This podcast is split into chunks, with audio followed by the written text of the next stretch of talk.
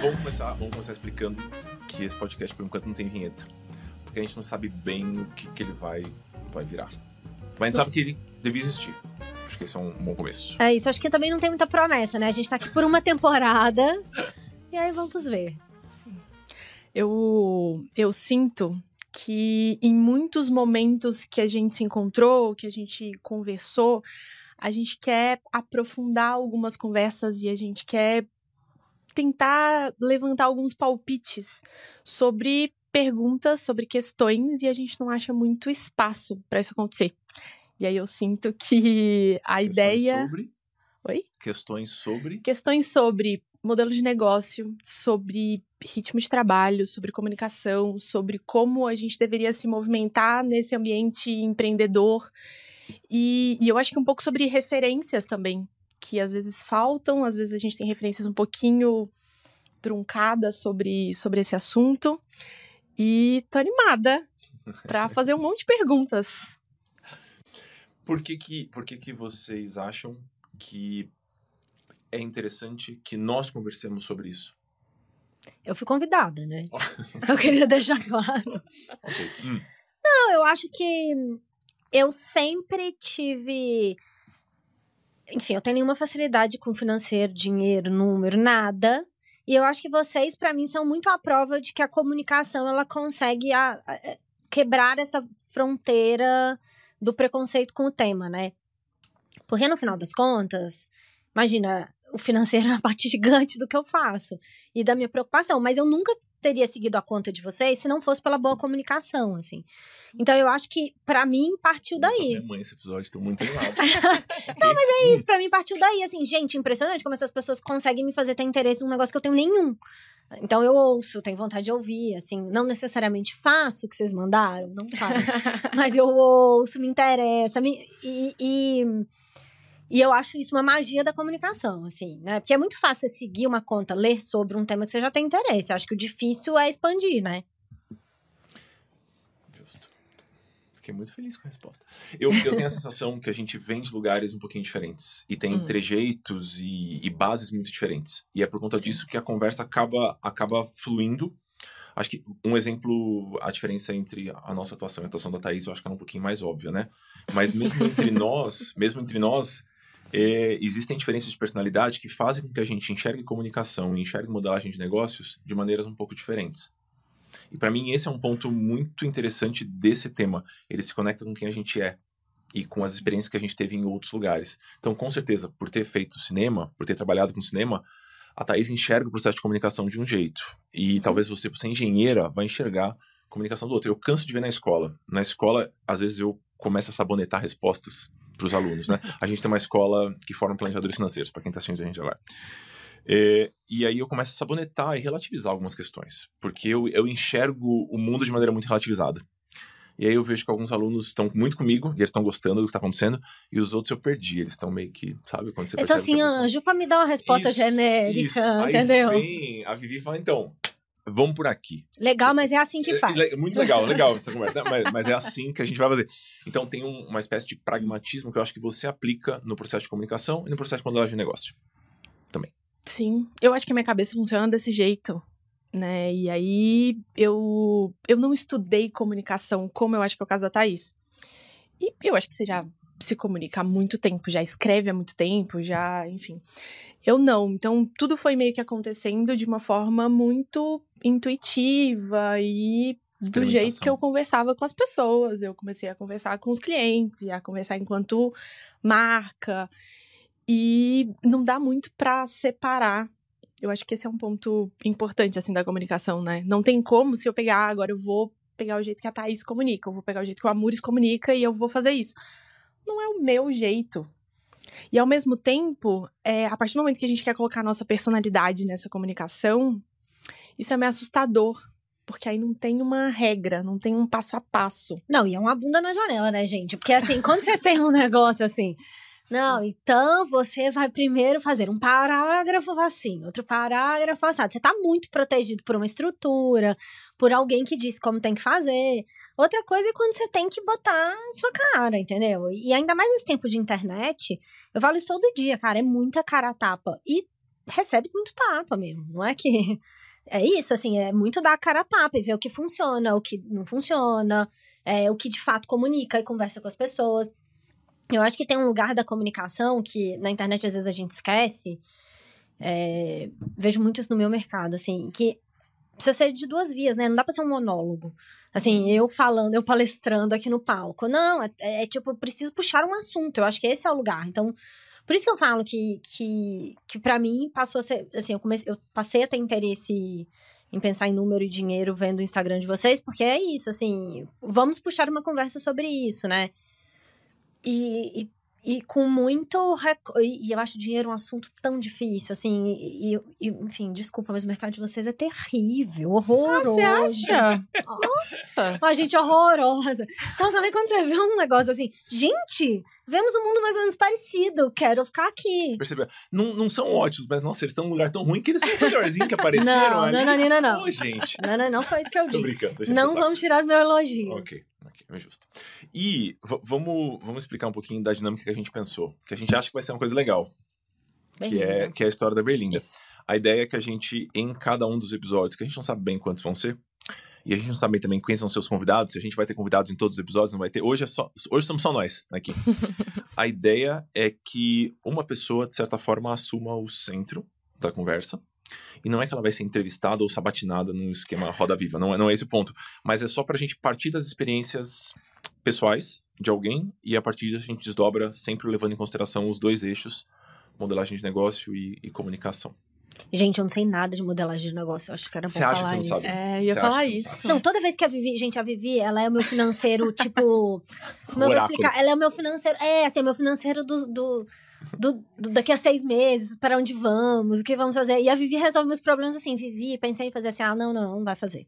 Isso não vai dar certo, isso não fecha a conta. Foi maravilhoso. As coisas que eu não abri desde que eu conheço a Vivi. Foi muito bom para mim. Mas é isso. Quando a Vivi começa a organizar o negócio, assim, de nesse negócio. É muito impressionante. É uma mágica acontecendo, assim. Então, Gênia. Eu tenho. Eu, a gente vai trocar essa percepção sua. Já que você tá na Berlinda hoje. Né, hoje já tá isso. Hoje o episódio já tá isso. Isso. É ela que, que vai ser o centro, assim. Eu acho que a gente pode começar definindo o que a gente entende por modelagem de negócio. E eu acho que quando a gente for estressando esse assunto, você vai perceber que você tem bastante facilidade com esse Entendi. tema. Embora, às, às vezes, precise de ajuda, assim como qualquer pessoa eu acho que tem alguns pontos que podem. Você já tem aí. Sim.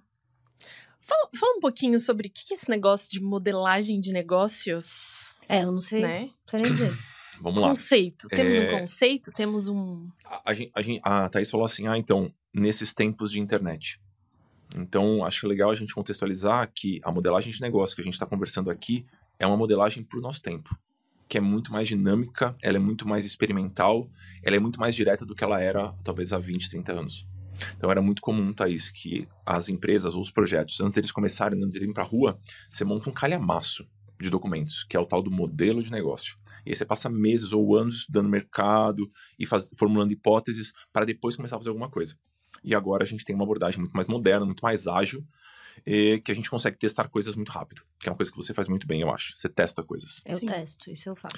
Quando eu, eu, eu tenho a sensação, e isso é uma coisa que a gente formulou juntos, que faz bastante sentido e é muito didático a gente explicar a modelagem de negócios usando três pilares.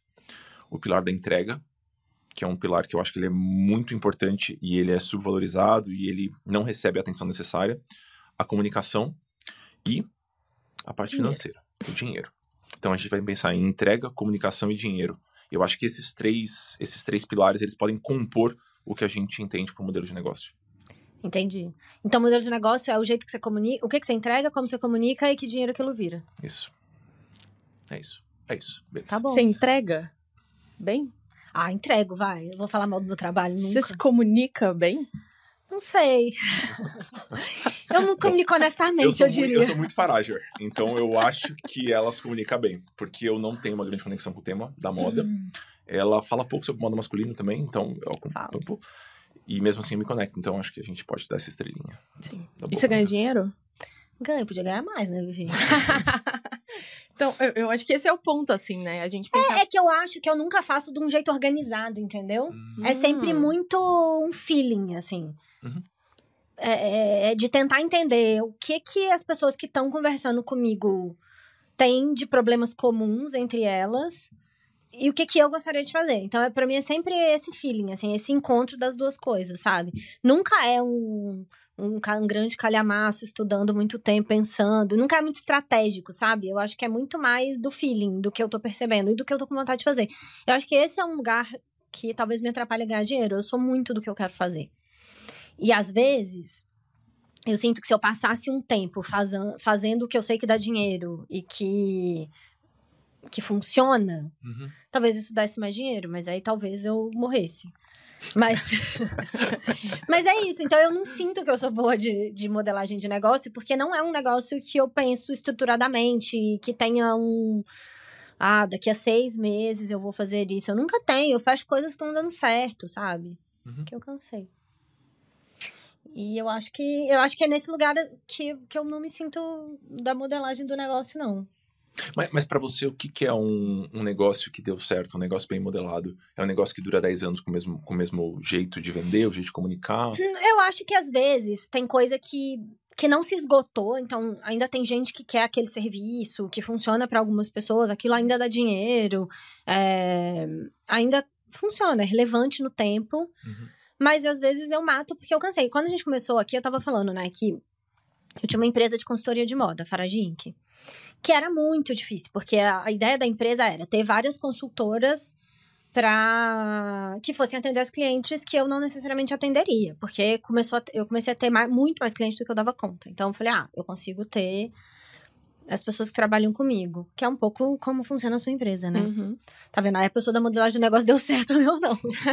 não, e aí chegou uma hora que não funcionava, assim, muito pouca gente não. To, é, era muito difícil que as pessoas não, não topassem ser atendidas por, por alguém que não fosse eu. Acho que tinha esse lugar que eu acho que é muito difícil em qualquer negócio de serviço, né? Assim, você.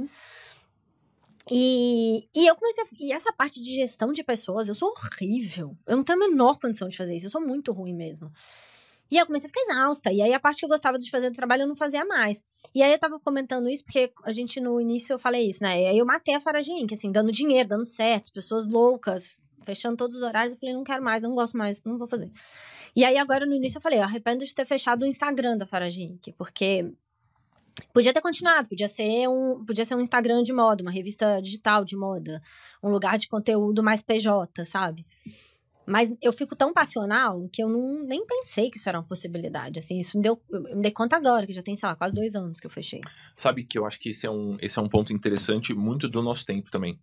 É como se as nossas iniciativas, e eu estou falando aqui desse contexto ultra privilegiado, não estou falando uhum. da pessoa que empreende, por exemplo, dirigindo um Uber, porque é o que ela tem que fazer para conseguir pagar mercado. Estou falando desse contexto aqui, dessa bolha privilegiada, Pinheiros, Perdizes, bolhas.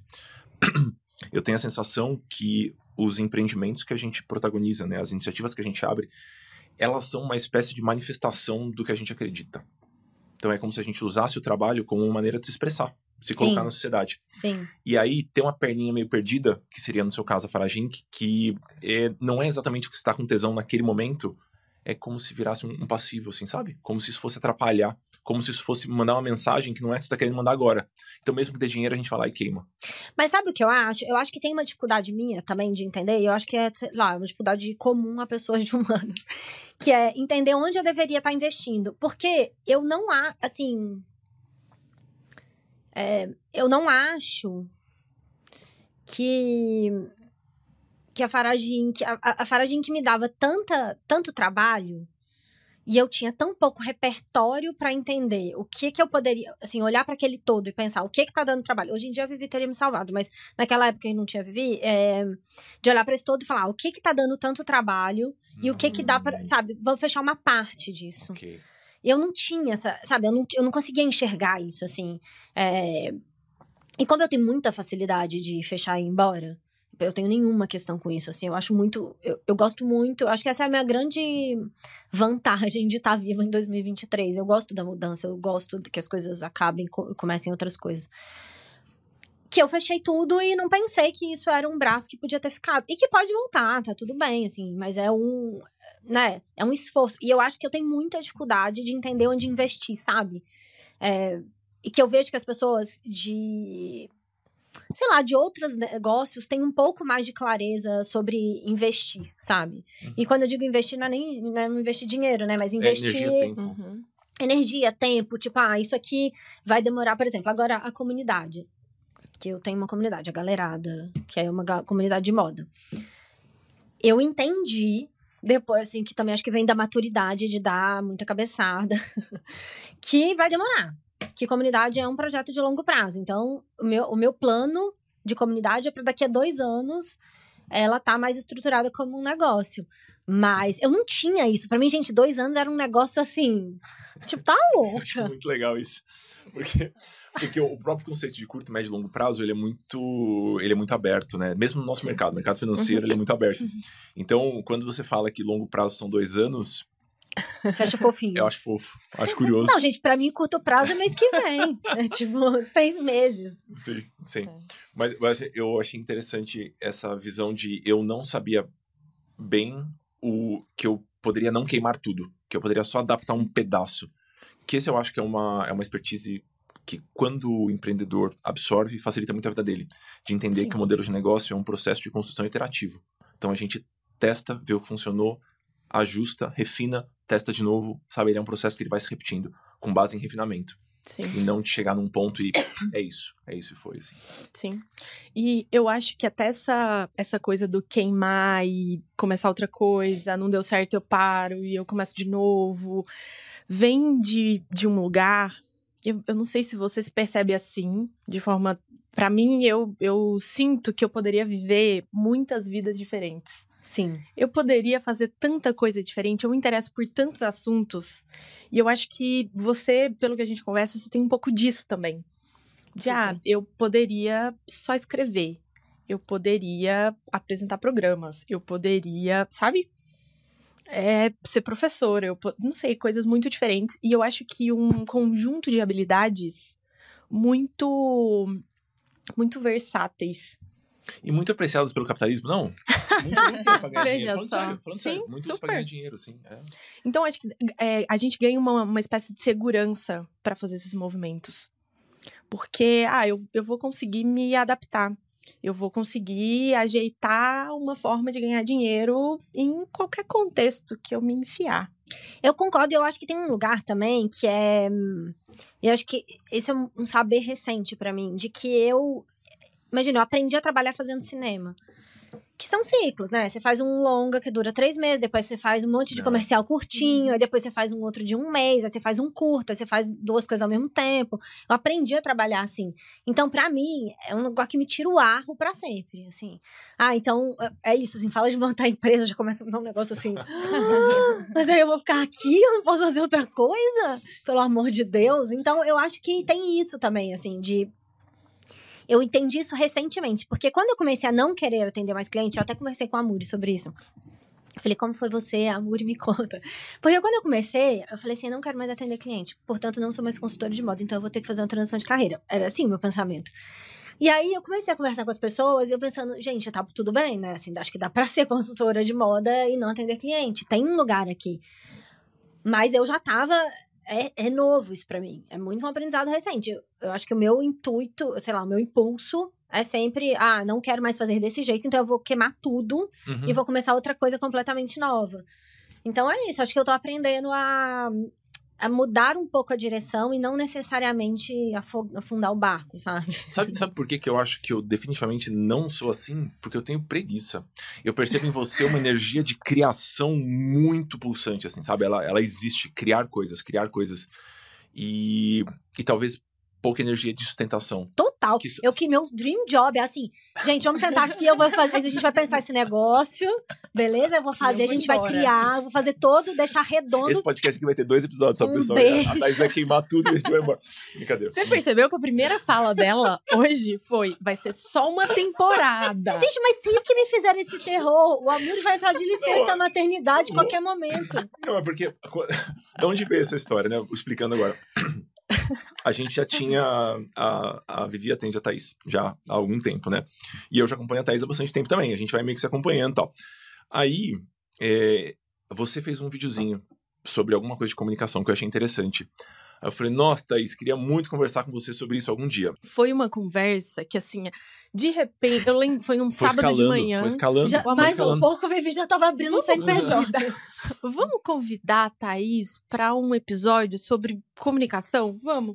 Não, e se forem dois episódios? E se. Não, peraí, que eu vou, vou falar com ela. E, e aí você já veio com outra ideia. E aí, de repente, a coisa. De repente, Isso, tá aqui. Deu uma crescidinha. Deu uma crescidinha. Exato. Deu uma crescidinha. Exato.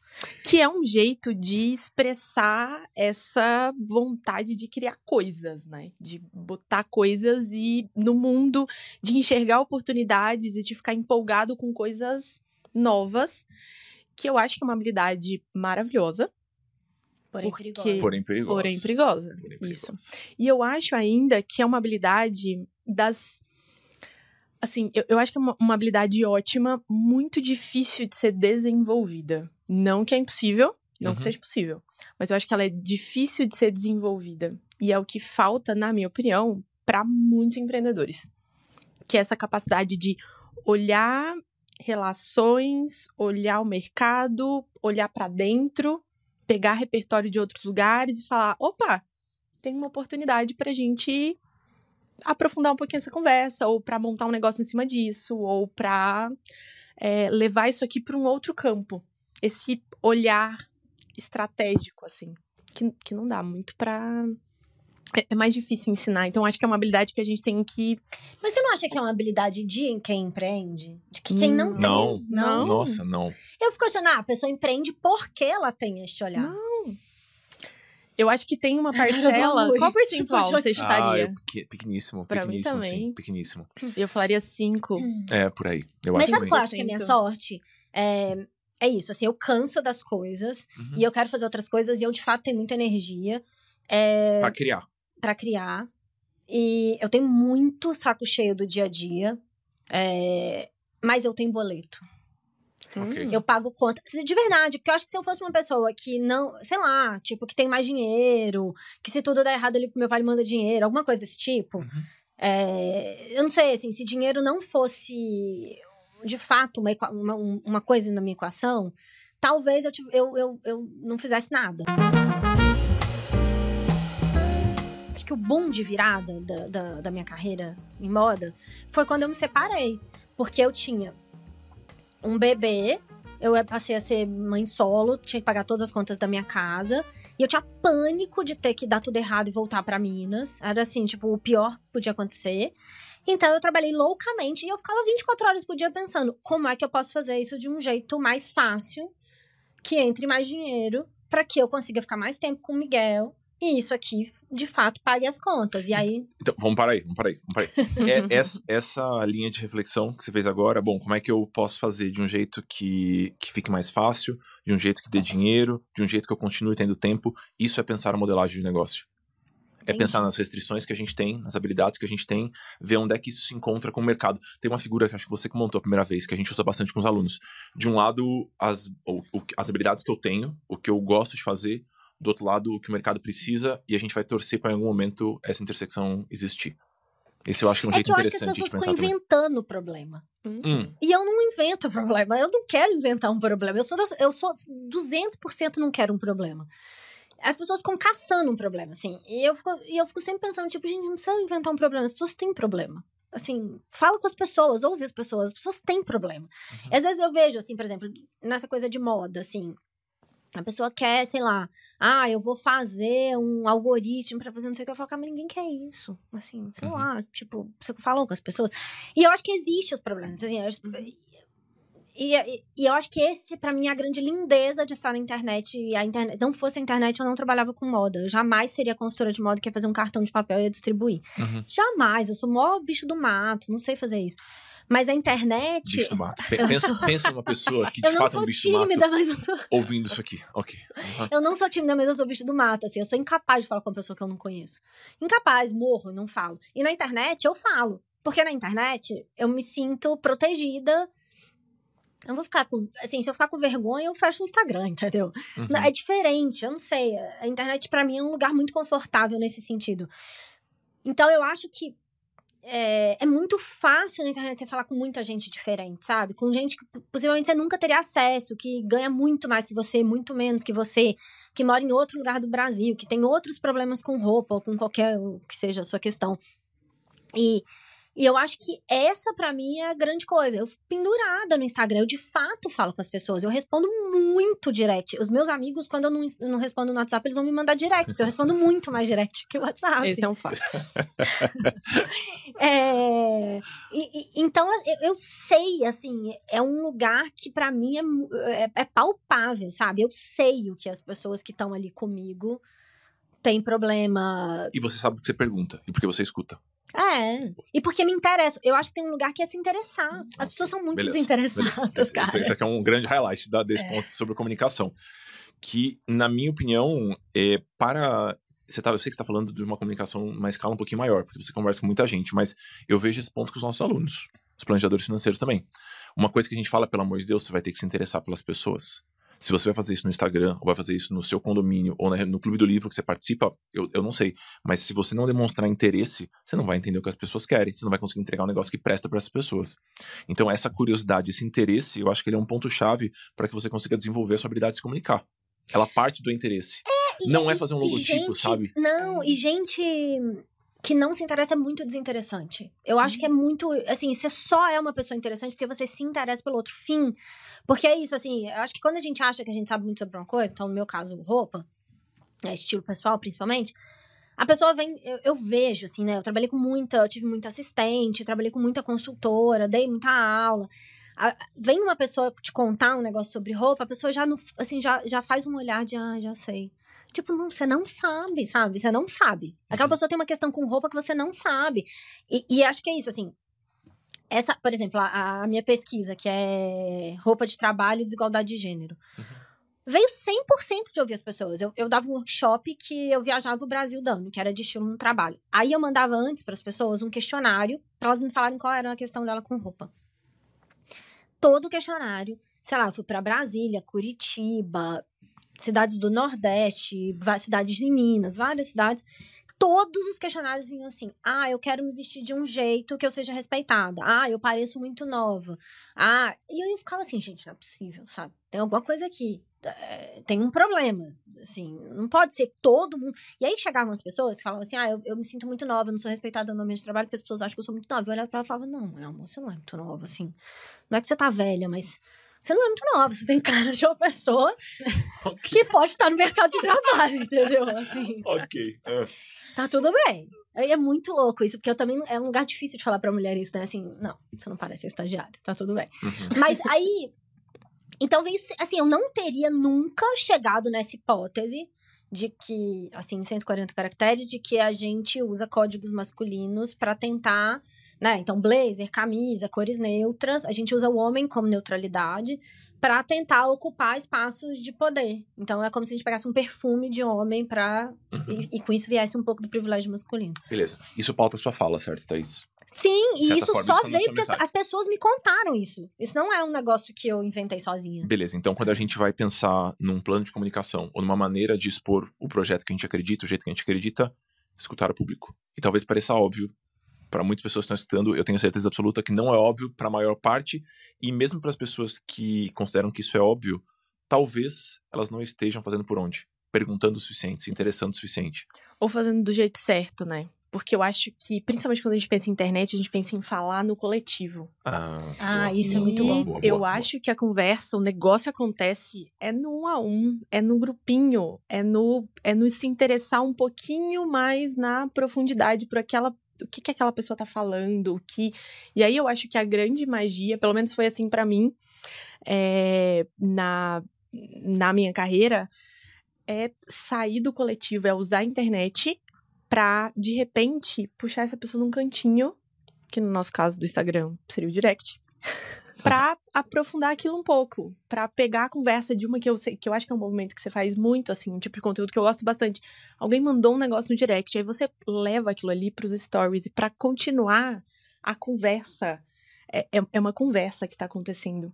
E eu acho que quando a gente deixa de pensar coletivo e a gente passa a pensar em soluções individuais, entender a dor individual de várias pessoas, é, a gente consegue estruturar um negócio em cima disso. A gente consegue estruturar linhas de raciocínio, um pensamento e algumas soluções em cima dessas dores muito individuais. Eu acho que essa confusão da, do individual e do coletivo que as redes sociais provocam, é, eu, eu, acho que as pessoas usam isso de um jeito errado. Esse é um ponto de modelagem de negócio também, não? A, a modelagem de negócio envolve a entrega, e a entrega geralmente é boa quando ela resolve o problema de alguém. Eu acho que isso é uma coisa que a gente vê muito como planejadores financeiros, né? A gente chega, alguém apresenta uma ideia pra gente, faz um pitch rápido pra gente. E a gente fala, nossa, isso aqui não resolve a dor de ninguém. Não resolve o problema de ninguém. Isso aqui não, não, não, não deveria existir, tá esse troço aqui. Você tá inventando uma dor que para você pode ser muito interessante, talvez seja um assunto que você acha legal, pode ser só um hobby, né? Você pode só. E às vezes é fora do tempo, você não acha? Muito. Muito. Porque eu acho, por exemplo, essa minha discussão de é, roupa de trabalho e desigualdade de gênero, eu acho super fora do tempo.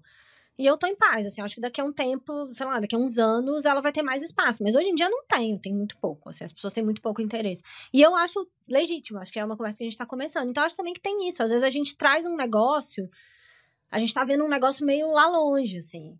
É, eu fiz uma época um vídeo, uma, uma série pro YouTube que chamava Thaís Express que eram uns videozinhos que hoje, se eu tivesse continuado, eu tinha virado a rainha do TikTok, que era uns videozinhos assim, era tipo uma peça e vários jeitos de usar em videozinho. Uhum. É, e aí eu chamei várias amigas para ter corpos diferentes, pessoas diferentes e tal.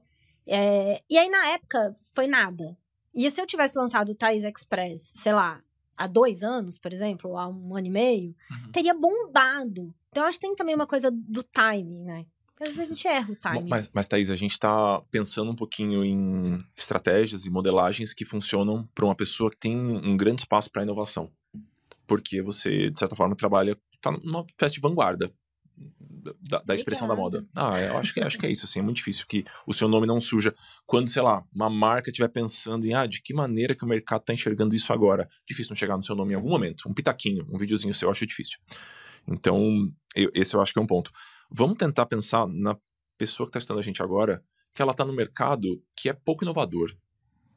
E ela, é, ela é um dentista. Ela tem um consultório de dentista. Achei que você ia falar de financeiro. Eu ia falar, gente, vai tá aí um lugar para inovar. Bom, pode, podemos falar, podemos falar. Não, vamos falar de dentista. Minha irmã é dentista, vamos ajudar a minha Beleza, irmã. beleza. A sua irmã tá ensinando a gente. Ela fala, nossa, que legal esse Thaís Express, que legal esse, essa história do meu negócio. Mas meu negócio aqui, a pessoa chega com dor de dente. E aí eu vou lá e eu vou curar a dor de dente da pessoa. É isso, meu trabalho é esse, é curar a dor de dente das pessoas, deixar a pessoa com um sorriso mais bonito e blá blá.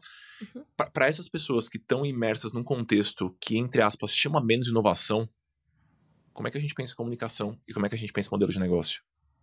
Porque Mas a gente eu... chama mais gente pra conversa, sabe? Sim, sim. Mas eu não acho que a gente tá vendendo é, dor de dente, entendeu? Uhum. Hum. Assim, eu pelo menos, eu não escolho nada mais e eu, eu tenho muito essa crença. A gente não escolhe nada mais assim. É, de um jeito genérico. Uhum. É, é, é, de qual afinidade você tem com aquela pessoa, com aquele universo. Por que, que ela te interessa mais do que outra pessoa? Ainda mais dor de dente, que é um pouco, né, um commodity, assim. Hoje em dia, dentista, tem muito dentista uhum. que faz dor de dente. Talvez tenham menos que façam implantes. Uhum. Mas cárie... Sei porque meu pai falava isso pra, muito pra minha irmã. Falava, minha filha, ninguém nem tem cárie mais. Vai se especializar, Olivia. Entendi. É... E aí eu fico pensando que o jeito de comunicar é um pouco isso também, assim, é... O que que você tem de diferente, sabe? O que que você vai comunicar de um jeito diferente? É um pouco também o jeito que você faz, não é só o que você faz, sabe? Uhum. Eu acho que é muito mais o jeito, assim. É... Gente, se a gente abrir o TikTok, vai ter um monte de dentista fazendo coisas diver... diferentes, divertidas. Eu tenho certeza. Eu acho que. Eu, eu não sei. Mas o modelo é muito parecido, não é, Thaís? Todos eles, você chega, é, você chega, isso, você chega com uma demanda e eu ele não vai... sei, gente, eu tenho filho, assim, se eu tenho, se eu tenho um dentista que, sei lá, vai vestir uma cabeça de elefante e, e o tom vai ficar gargalhando e vai ser muito mais fácil, eu vou lá. Uhum. Nossa, e põe junto a cabeça de elefante tranquilo. Mas, mas, por exemplo. É... Eu acho que são. Eu, eu não consigo acreditar mesmo que, que, que tratar o dente de uma pessoa é, ou então a gente vai ter que substituir por um robô. Porque se é tudo igual, não tem nada que dá para fazer diferente. Então eu acho que é um trabalho. Eu acho que tem menos margem. Tem menos margem. É. Então você. Vai É, pra, pra mim tem um ponto assim. É, vamos, vamos pegar esse exercício do, do dentista. Eu não mudei de cidade, não conheço nenhum dentista aqui. Mudei pra São Paulo, não conheço nenhum dentista aqui em São Paulo. Acordei com dor de dente. Eu, eu não vou procurar essa pessoa, ver quem tem o vídeo mais engraçadinho no TikTok. Eu acordei e eu tenho aquela demanda. Porque é uma demanda que ela aparece. Não é uma coisa que, ah, eu fui ali, me conectei com essa Mais pessoa. ou menos, gente. É assim, você começa. É o contrário. Você começa a seguir ele porque ele é engraçadinho, daí você fica doido pra caçar uma dor de dente pra ir lá. Mas vão ser poucos. vão ser poucos Eu tô engraçadinhos, Thaís. Vão ser poucos Eu não acho que engraçadinhos. precisa todo mundo ser engraçado. Eu não sou engraçada, por exemplo. Não vai rolar pra mim. Mas eu acho que tem que ter um jeito, gente. Não é todo mundo que vai achar uma, uma solução inovadora para um problema. Mas você acha que na moda vai? Não, eu acho que nenhum cenário vale. É É, por isso que é isso. importante a gente discutir habilidade de comunicação e modelagem de negócios, mesmo sem as soluções muito fora da casinha. É. De fazer um jaleco ou coisa assim. Para mim, para mim, esse é o ponto. Faz e a sentido. nossa conversa com os planejadores Mas esse também. negócio de chamar num a um, quando a Vivi me contou isso, eu nunca fiz isso, assim, como. Eu dei muita sorte, porque eu vou contar rapidão como é que o meu negócio aconteceu. Uhum. Porque eu não sou de São Paulo, não conheço ninguém, eu não conheço ninguém da moda. Até hoje não sou uma pessoa da Vogue, é, de revista. Aí, o que aconteceu foi, eu trabalhava com cinema, cansei. é, decidi que eu queria migrar para jornalismo de moda, fui estudar jornalismo de moda. Aí, na paralela, eu falei, bom, já que eu vou fazer isso, eu vou criar um blog para eu escrever, afinal de contas eu preciso ter um portfólio, já que eu quero escrever para outros lugares, eu preciso que as pessoas saibam que eu escrevo bem. Uhum. E aí eu comecei a escrever, aí fui fazer um curso de consultoria de estilo só para entender melhor de moda, para escrever melhor de moda. Me apaixonei. E aí nisso eu já tinha um blog. Então tinha, sei lá, 50 pessoas que me liam. Dessas 50, a primeira, minha primeira cliente veio de lá. Uhum. Então foi 100% via comunicação, assim. É... 100%. Por isso que eu falo que se não tivesse internet, eu não tinha virado consultora de moda. E eu acho que tem um lugar que a gente menospreza, que é o pouquinho, assim. E Uhum. principalmente como consultora de moda. Eu não preciso ter... Eu tenho 200 mil seguidores hoje. Eu não tenho... Se eu tiver... Todo mundo quiser comprar o meu serviço, eu vou quebrar. Porque eu não Uhum. consigo fazer, não consigo entregar, não consigo responder, não consigo. Então, sei lá, uma consultora de moda consegue atender, sei lá, três pessoas por mês. Gente, é muito pouco. Uhum. Assim, é, de fato, você não precisa ter 200 mil seguidores. É muito mais isso que você falou. É tipo chamar no direct, é entender qual é o problema da pessoa. E eu acho que o mais difícil, na real, não é, é isso, assim, ter soluções inovadoras, nada disso. Eu acho que o mais difícil da comunicação é, é ter identidade. É, é- é não ser uma réplica de todo mundo. E, e, de novo, não acho que é inventar a nova dancinha, criar um novo formato, mas é ser capaz de se perguntar por que que eu me contrataria, por que que eu, que que Hum. eu tenho, sabe, assim, é um pouco isso, Como né? é que a gente aplicaria o exercício do tripé, entrega, comunicação e dinheiro, para um cenário mais padrão de um dentista? Porque a, a, a entrega ela pode ser melhorada, com certeza. É o caso da cabeça de dinossauro da dentista do Tom. Ok, era ótimo, né? Boa. Com relação à comunicação, acho que esse é um ponto legal da gente clarear aqui. Quando a gente fala comunicação, não é só o perfil do Instagram. Isso. É o jeito que você interage, talvez, com os 30 clientes que você já teve. Acho que esse Eu é um acho que é o jeito que você interage com o vizinho do seu apartamento Ok. também. É, você contou pra ele que você é dentista? Uhum. Ah, também tem isso. Eu virei consultora de moda. Sem brincadeira, a pessoa me dava bom dia na rua e falava bom dia. Sabia que eu sou consultora de moda? Juro por Deus. Qualquer pessoa que falava comigo. Uhum. E eu tenho uma história muito clássica, assim, de que namorada de um amigão meu, assim, é, um dia, assim, eu tô vendo que ela tava mudando de carreira, mudando de carreira, mudando de carreira, eu encontrava com ela pouco, aí um dia, finalmente, eu falei, gente, mas então, assim, essa mudança de carreira longa, o que, que você tá mudando de carreira? Ela falou, ah, eu queria trabalhar com direção de arte em cinema. Aí eu falei, tipo, peraí, deixa eu ver se eu entendi. Tem, sei lá, dois anos que você tá faze- fazendo isso, tentando, e não está conseguindo entrar.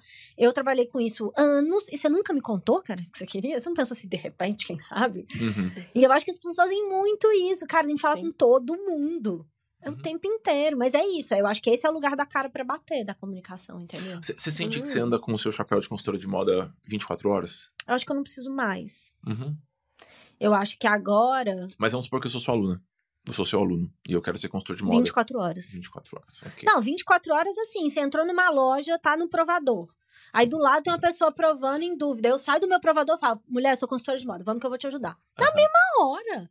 Eu lembro, assim, de dando aula pra consultora de moda, as pessoas falavam assim, porque teve uma menina que veio no meu Instagram e me perguntou se ela comprava isso ou aquilo. Eu falei, se quiser me contrata. Eu falei, não, Anja, não, não, não, não, não. Você vai falar pra ela assim: Ó, vamos pensar aqui, isso funciona desse jeito, esse funciona desse jeito. O que, que você acha que funciona pra você? Beleza, vai aí. Uhum. É óbvio que ela vai ficar com você na cabeça, ela vai pensar, putz, ela tem uma inteligência de, de pensar isso aqui, vou voltar, Uhum. sabe? E aí, em algum momento, oferece serviço, mas assim.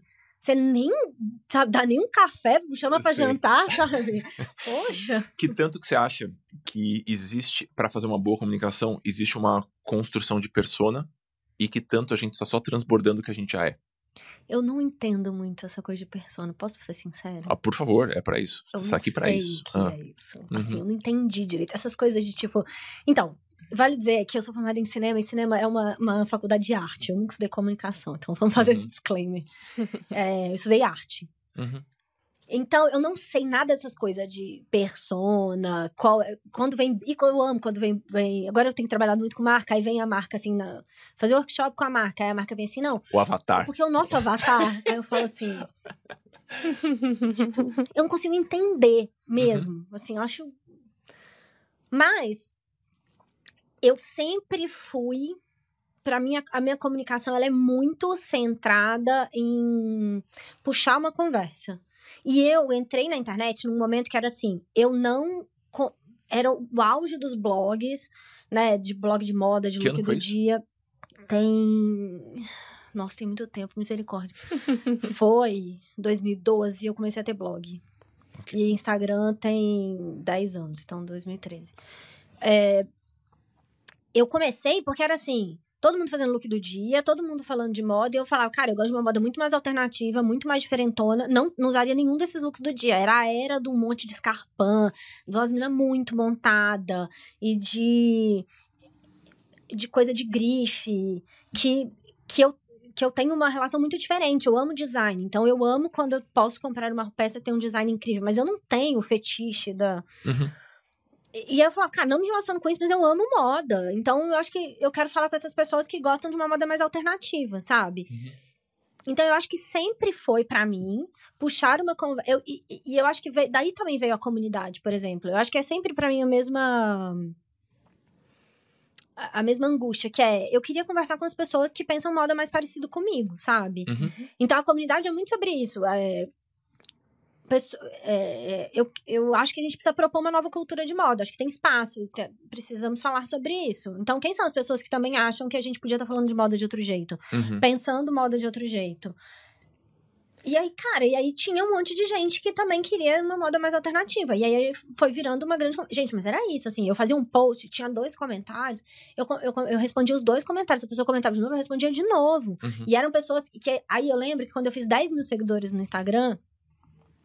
Imagina, gente, 10 mil seguidores. Hoje em dia as pessoas acham que 10 mil seguidores não é nada.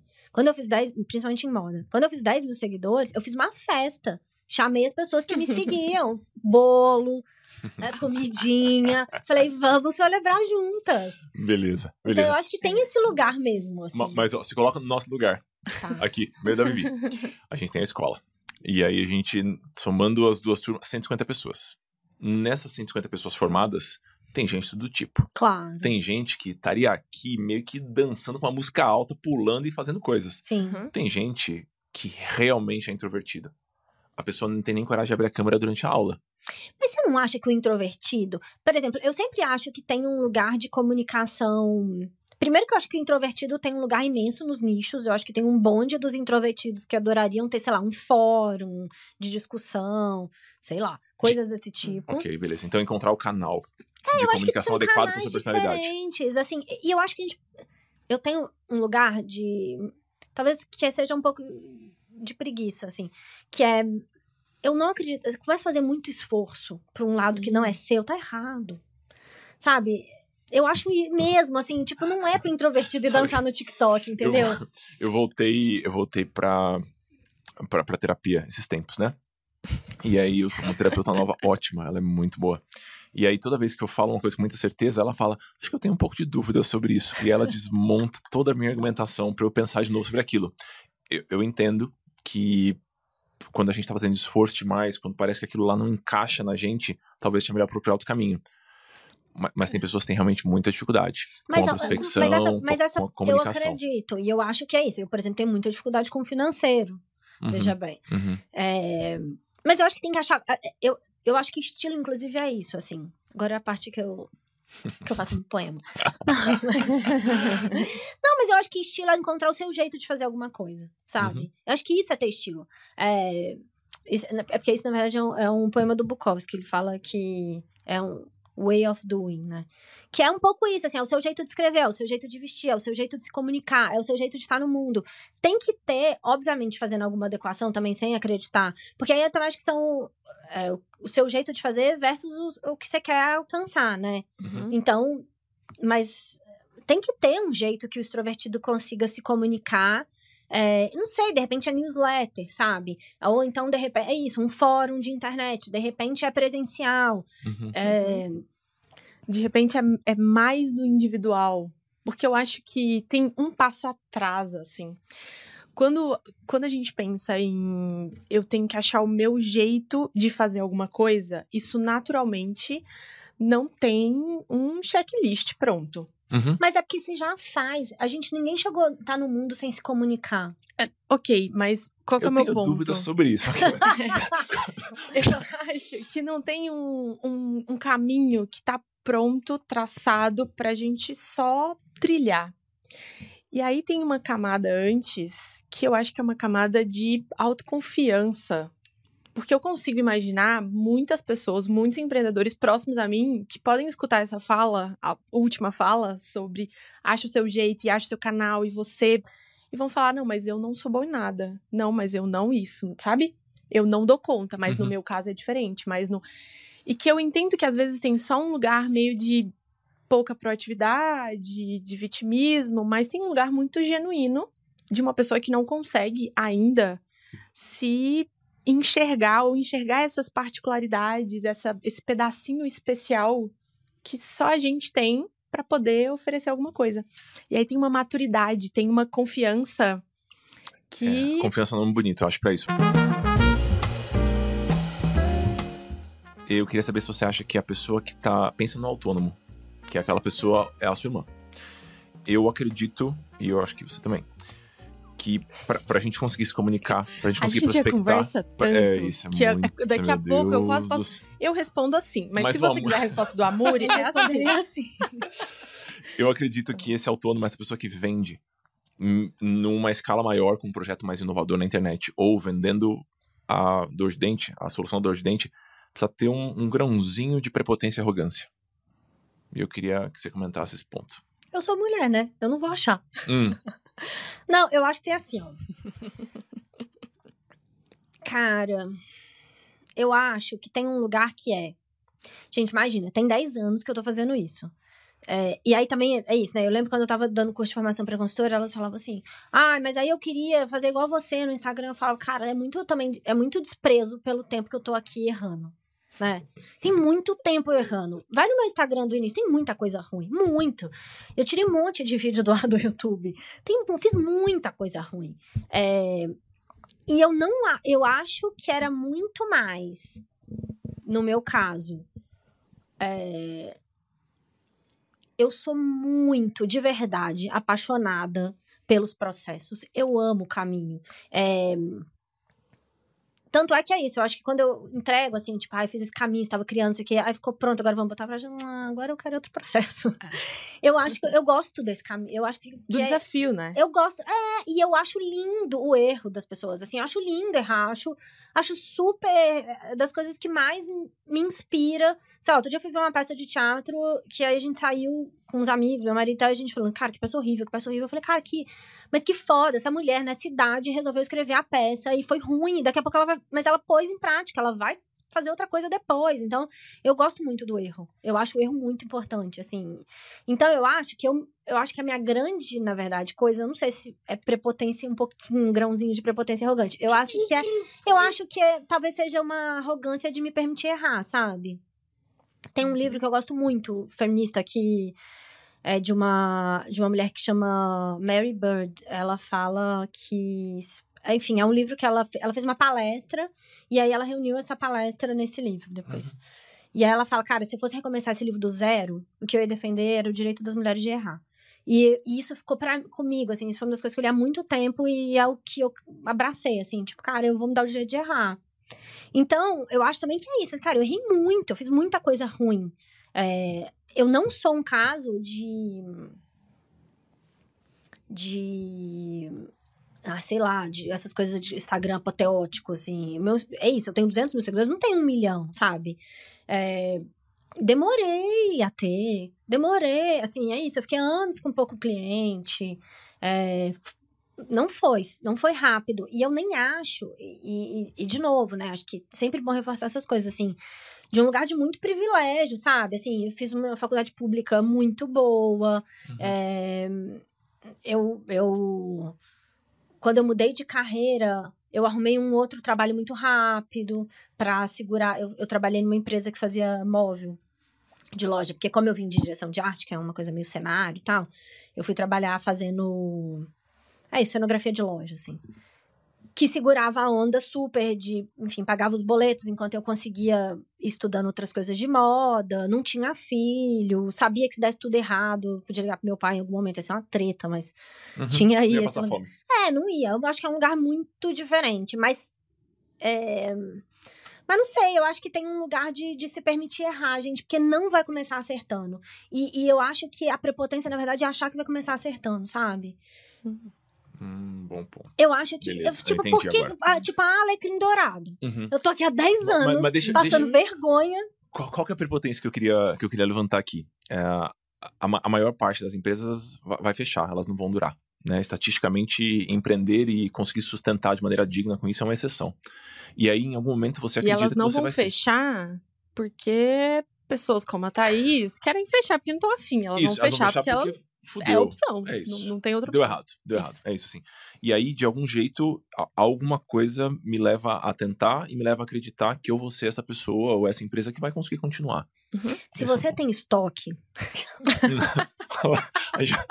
não vai falar sobre isso nesse episódio. A Vivi já, já deu uma hora de episódio a aqui. A Vivi mas... quebrou pra mim toda. Nunca mais hum. ninguém vai ter estoque. Mas ó, o tipo de arrogância, o tipo de hum. pequena arrogância que que, que eu acho que cabe aqui pra gente comentar. A gente tá falando café antes de encontrar aqui, né? Então a gente tá explicando para quem não, não sabe, eu e a Vivi não moramos em São Paulo, a Thaís mora aqui em São Paulo, a gente veio para cá para gravar essa pequena temporada. Aqui. E aí a gente faz muita piada com você fechar as empresas, né? Aí gente, a gente fala, mundo... tá virando... tomara, tomara que a Thaís não tenha desistido do podcast, fechado o podcast antes de gravar o primeiro, né? Aí, Essa é a minha persona. Isso, isso. Aí a Vi falou assim: ah, será que a gente vai ter outras temporadas? Aí a gente fez a piada de novo, ah, depende se a Thaís não for queimar o navio antes. você que tá de calma, licença paternidade. Calma, calma. Não, beleza, calma. beleza, é isso. Aí, isso foi no caminho pra cá. A gente tava com o nosso cafezinho, andando pra cá, né? Aproveitando o sol nesse frio desgraçado de São Paulo. E aí eu falei pra Vivi assim: então, eu, eu acho que a gente vai gravar mais coisas. Aí a Vivi falou: ah, por que, que você acha? Eu falei, ah, porque eu acho que a gente é legal eu falei, eu acho que esse barco, ele é muito legal. Eu acho que a Thaís não vai querer queimar agora, assim, porque eu acho que o nosso barco é muito legal. Então, é uma fala que a gente, ou quando eu vou falar isso para um público maior, eu faço um disclaimer. Então, é, é, é um pezinho na prepotência, um pezinho na arrogância que me faz ter coragem de estar aqui. Eu chamaria de fé na vida. É, pode ser, pode ser, pode ser. Gente, Mas... tem que acreditar em alguma coisa, não dá não. Você vai fazer o que? Acorda de manhã chora. Mas eu acho que, de verdade, para empreender, para trabalhar com público, para trabalhar com gente, tem uma habilidadezinha, assim. É isso, se a pessoa é ermitona da caverna não comunica com ninguém, gente, não, como é que vai fazer? Sei lá, entendeu? Talvez agora com inteligência artificial ela cria um avatar dela digital e, e aí, sei lá, talvez funcione, chat, chat GPT, e aí vai indo. Mas de verdade, até hoje, com as coisas que eu conheço, uhum. precisa gostar um pouco de gente. Não, não, gostar de gente, tudo bem. Mas... E eu acho que a comunicação passa por gostar de gente. Como é que você gosta de gente e não fala com gente? E eu acho que, e de novo, eu nem acho que é um lugar que precisa falar com 200 mil pessoas, uhum. mesmo. É, até não... porque o autônomo vende pra pouca gente, a maior parte deles, é, né? E tá tudo bem, é isso, assim, essa loucura de querer um monte de seguidor, não precisa disso. Uhum. E, e não precisa ser no Instagram, de novo, gente, tem Twitter, tem fórum, comunidade. Tem o, o condomínio do seu prédio. Exatamente, tem... é que eu sou muito ruim do offline, mas tem. O offline aí, pessoal. Mas... é, e às vezes até, tipo, prestar serviço para empresa, que é o que eu tenho feito agora, tipo, de fazer consultoria para empresa. Isso é um negócio que me exige muito menos contato com o público. Uhum. Sim. É, mas, não, se você é um ermitão total, você é, sei lá, né, não quer, não quer se relacionar tanto com pessoas, eu não acho que é, que é esse o caminho, sabe? Devia fazer outra coisa. Uhum. E eu acho que tem muitas outras coisas que dão pra fazer. Então, por exemplo, em consultoria de moda, tinha uma menina gênia que trabalhava comigo, que ela odiava prospectar, odiava falar com as pessoas, odiava tudo isso, mas gênia, muito, muito boa. Ela virou uma pessoa que eu chamava é, frila quando eu precisava, por exemplo, construir as propostas de estilo para cliente. Eu mandava um áudio para ela, falava, fulana, ó, essa cliente é assim, assim, assado, vou te mandar todos os materiais, Uhum. preciso que a gente faça isso, isso e isso, quero sugerir isso, isso, e aquilo.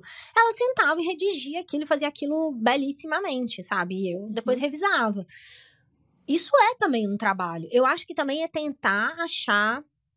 E, e eu acho que essa é a grande lindeza de estar em 2023, assim. Tem, dá pra inventar coisa, sabe? Tem espaço pra inventar coisa. E, de novo, não precisa ser inventar Uhum. um submarino. Dá pra ser um negócio. Talvez a gente vá cortar esse pedaço. Ok, vai lá. Não precisa inventar uma grande coisa. Você pode inventar um negócio simples, assim, tipo, essa menina chegou pra mim e falou: Thaís, eu não consigo prospectar, mas eu gosto. Será que eu não posso trabalhar com você? Quando você tiver cliente assim assado, eu faço isso pra você? Eu nunca teria pensado nisso. Uhum. Ela que propôs, sabe? Uhum. Então, eu acho que às vezes é isso, assim. É, trabalhar em parceria com alguém, fazer um pedaço de trabalhos, é, achar jeitos de fazer coisas, de jeito, sabe, um jeito diferente de fazer. Mas não é menos glamouroso? Porque eu sinto que às vezes o empreender, ele carrega essa Aham, coisa aham. do Ai, eu gente, tenho uma eu empresa velho. e eu... Eu, eu, eu, eu, eu acho que eu tive empresa há muito tempo porque a minha, carre- é, a minha área é tão desrespeitada. Hum. As pessoas acham que consultora de moda é qualquer coisa. E que tra- e trabalhar com moda, ser consultora de moda é tipo o limbo do limbo que ter empresa me dava esse lugar, assim. As pessoas me chamavam para falar de empreendedorismo. Uhum. E aí chegou uma hora que eu falei, cara, eu caguei, eu quero ficar em paz, quero pagar meus boletos no fim do mês, aproveitar minhas crianças, tomar sol, sabe? Eu não tô nem aí. Então, acho também é isso, é quanto que, o quanto de vida vale o glamour, sabe? Uhum. Qual é a resposta que a gente dá pros alunos? Quando eles, quando eles falam, ah, então, eu sou ruim de Instagram, eu sou ruim de comunicação. Qual é a frase do tipo? A frase é: você pode ser ruim de comunicação, mas você precisa achar um jeito de se comunicar. Você precisa achar uma forma de desenvolver essa habilidade, porque não dá para um autônomo, para um empreendedor, não comunicar. Uhum. Essa, essa eu tô junto. Eu não acho que necessariamente a gente precisa fazer isso via meios digitais. É, também acho que não. Eu não sei fazer de outro jeito, mas É. eu tenho Eu, certeza que eu dá. sinto que eu faço muito melhor no offline e no um a um. Às vezes no digital, e mas no digital do um a um. E pra mim essa foi a grande virada financeira. Foi, foi esse, essa virada de comunicação que, que possibilitou os resultados que eu tenho hoje, assim, enquanto, enquanto empresa. Foi quando eu parei de tentar produzir conteúdo pra falar com trocentas pessoas e comecei a chamar cada pessoa. Tinha uma época que cada pessoa que comentava em alguma coisa, eu chamava. Eu não só respondia, mas eu chamava essa pessoa no direct. Ah, vi o seu comentário, assim, assim, assado. Muito legal esse ponto. Porque eu, eu gostava de conversar no um a um, eu me interessava por aquela pessoa. E não necessariamente eu ia vender alguma coisa.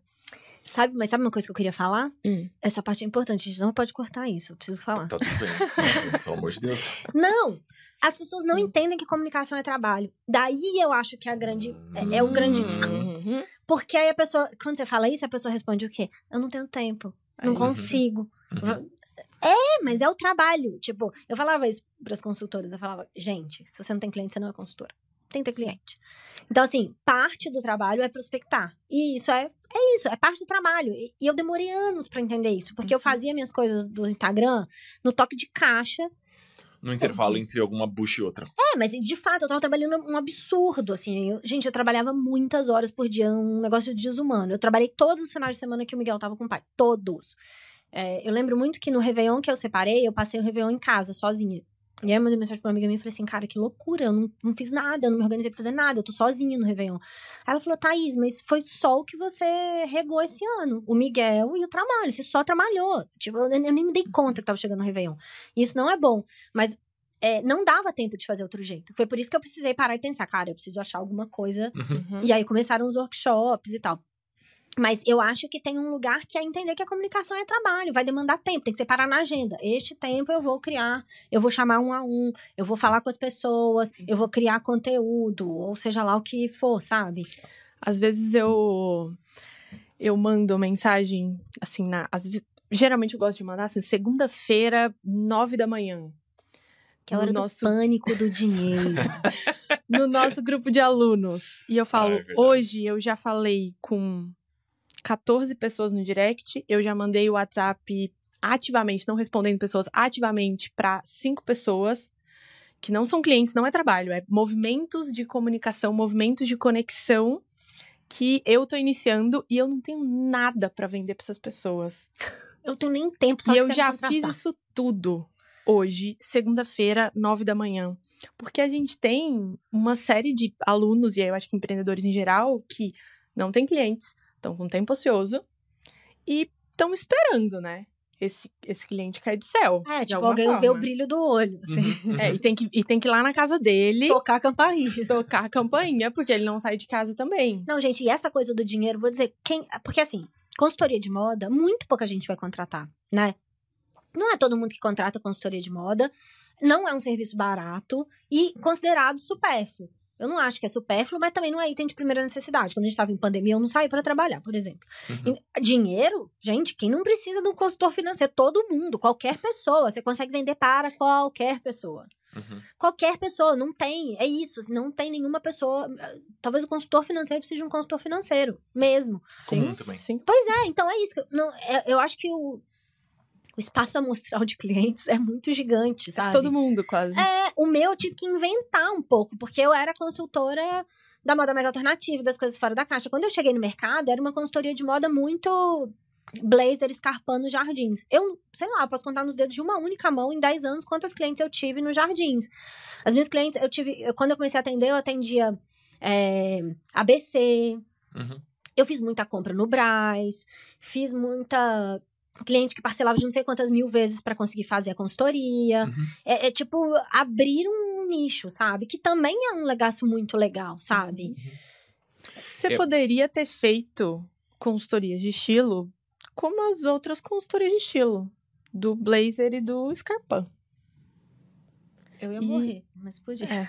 Porque eu acho que às vezes as pessoas ficam buscando, ah, eu quero empreender, o mercado tá fazendo desse jeito, então eu só vou pegar aquilo ali e eu vou replicar. E eu que lute pra poder me enfiar nessa vida. Eu acho que é um jeito de pensar. É, eu tenho medo disso, mas ok, vai lá, continua. É, Eu, eu acho que é um jeito de pensar, eu acho que é, talvez pode até ser uma primeira etapa para algumas pessoas, mas se de alguma forma a gente não conseguir enxergar como a gente vai ter uma vida satisfatória naquele lugar, como a gente vai acordar e vai falar, vou fazer isso e eu vou achar o meu espaço. E Eu acho que vou... esse é o glamour, gente. Queria deixar esse, esse momento de, de pensamento. Não, eu acho que o glamour é pagar as contas fazendo o que você gosta. Gente, isso no Brasil é assim, muito glamour, mas muito glamouroso. Não precisa muito mais que isso. Eu lembro quando eu tinha empresa, às vezes as meninas trabalhavam comigo e falavam assim. É, Thaís, a gente podia começar a segunda com uma segunda motivacional. Aí eu, muito millennial sem coração, falo assim, gente, a motivação é a seguinte: você trabalha com moda no Brasil. Ok. Essa é a motivação. É tipo, acorda feliz, animada. Você trabalha com moda no Brasil, muito pouca gente vai conseguir. Uhum. Então eu acho também que o, glamour pra mim sempre foi mais esse. Agora, Hum. eu acho também que, que a internet. Eu acho que esse negócio de fazer tudo igual a todo mundo, talvez tenha um lugar. Eu não sei nada disso, tô aqui palpiteira total, eu sei de moda. Mas de- eu acho que tem um lugar meio temaqueria, cupcake. Hum. Que aí todo mundo vai fazendo igual, entendeu? Aí abre 200 negócio de cupcake, aí fecha. Aí abrem 200 mil de temaki, aí fecha. Mas é que qual que é o problema de ter um lugar que vende PF? O PF tá aí Não, há, maravilhoso. há Amo o décadas. PF, inclusive, me super, chama. é isso, é isso, super. Então, o meu Mas o ponto PF não é temaqueria. É, então, é que eu tô pensando no nosso mercado que, por vezes, o trabalho do consultor financeiro é vender o PF. Mas Não aí eu vou falar com a pessoa de inovação. fora, o que, que faz diferença pra mim no, no- no- Uhum, aham. de consultor financeiro? É fazer isso de um jeito que seja acessível. Uhum, No sentido, não é nem de quanto custa, mas acessível de eu entender. super. Todas as coisas que eu tentei fazer antes de dinheiro era assim, uma planilha de 27 abas, com um monte de somas confusas, e eu tinha que anotar cada cafezinho que ninguém vai fazer. Eu acho que tem um lugar. Eu acho que a inovação, às vezes, é só o pragmatismo do tempo, sabe? Ou do tom. É, e, tipo, como é que eu consigo fazer com que isso seja mais acessível nesse sentido de trazer mais gente pra conversa e menos pedante, assim, ah, eu, eu vou dizer como faz e você segue, Uhum. sabe? Que é também uma coisa que eu trouxe, que eu tentei fazer na consultoria. Cara, como é que a gente faz junto isso? Como é que isso faz sentido pra você? Como é que você entende isso junto comigo?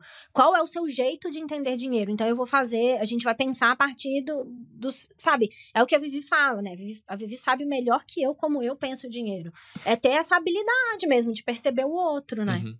E, ma- mas concorda comigo que você tem essa habilidade, você imprime esse tom, é, mas o seu modelo de venda de trabalho é o ápice do tradicional dentro da consultoria financeira. Hum, Você vende consultoria financeira individual, Vi. venda. Isso. É isso. Bem feita, bem entregue, bem comunicada. Não, e ela ainda Uhum. conseguiu Não ter é um uma software de inteligência artificial que de repente manda avisos no mesmo. Sabe? É, é uma consultoria bem entregue. Perfeito. Acho que tradicional nesse sentido de sem grandes Invenções. Isso. invenções. isso. É. Ela é muito Mas entregue. revolucionária do jeito de perceber o cliente, né? Eu acho que isso é muito Você devia revolucionário. chamar ela pra cuidar do seu branding. Isso aqui É, tá muito bom. eu é chamei. pronta. Eu chamei. Eu tava com uma super questão. Eu, eu sigo com essa super questão de comunicação. E aí eu falei, eu vou mandar uma mensagem pra Thaís. Sim. Não, gente, Daqui mas eu não você, você é o contrato... próximo aqui. Gente, Aí, mas eu não contrato ninguém que eu acho médio. Ok. Ah, vou, vou puxar esse ponto. Eu tenho uma amiga muito querida e a gente vira e mexe entra nessa, nesse buraco de todas as pessoas parece que hoje querem ser extraordinárias. Ah, eu quero ser muito fora da caixa, eu quero ser. Mas é um trampo, né? É um rolê você querer ser mais e mais e mais. E aí, de repente, o trabalho ele começa a ocupar um pedaço da vida e uma a energia toda de criação e de novidade tá dentro do trabalho. O que, que tem de errado em ser uma pessoa que só faz o Um que tem trabalho que- bem feito. um trabalho bem feito e só. Qual a diferença da pessoa? Ela, ela faz. Até porque fazer o trabalho bem feito já, Nossa, é é uma super coisa. questão. Mas sabe, assim, de- não tem nada de diferente. Ela só faz o trabalho. Cara, eu acho que eu não vou ser boa pra responder essa pergunta, Vou pegar porque. até pipoca pra assistir essa conversa aqui. Tô aqui. Ah, Não, mas é que eu acho que eu não sou uma boa pessoa pra responder isso, porque eu acho que pessoas têm drives diferentes na vida. Eu tenho o drive do trabalho, eu gosto do que eu faço. Gente, eu escolhi. Imagina, eu fui. Eu, eu sou da cidade, tem 50 mil habitantes, eu fui fazer cinema. uhum. Eu lembro quando eu fui fazer vestibular, meu pai falou assim pra mim: pode ir, porque não vai passar, sei lá, 30 candidatos por vaga na UF. Aí falou: vai, tipo, bonitinha. Aí eu passei e ficou assim. Oi, você vai fazer cinema? Minha filha, não tem cinema na cidade onde você mora. Por que, que você vai fazer cinema? Meu pai falou assim mesmo pra mim. Ai, Eu vou Deus. fazer. Então, Não deve ser fácil. Eu Não, vou ser aí- logo mais, Thaís. Não, Você fala pra pois mim. é. Ah, uhum. Preparo. Aí depois, eu de cinema fui mudar pra moda. De novo, as pessoas falam assim, quer passar fome, né? Tava Uhum. dando certo em cinema, que já era um negócio assim, 100% improvável. Aí agora você vai fazer moda. Tá se achando. E eu acho que tenho, eu tenho o drive do trabalho. Eu gosto de trabalhar. Uhum. Mesmo. Eu acho que eu tenho aprendido com o tempo que eu gosto de outras coisas. Foi um aprendizado pra mim ter hobby, ter tempo livre. É, muito pós-filho. Nasci com esse pronto. Ah, vai lá. Esse já veio pronto. Eu me Nossa. inspiro muito em você, amor Ok. nesse sentido. E eu tinha muita culpa, por exemplo, de fazer exercício. Muita culpa. Eu ficava assim, cara, eu podia estar trabalhando.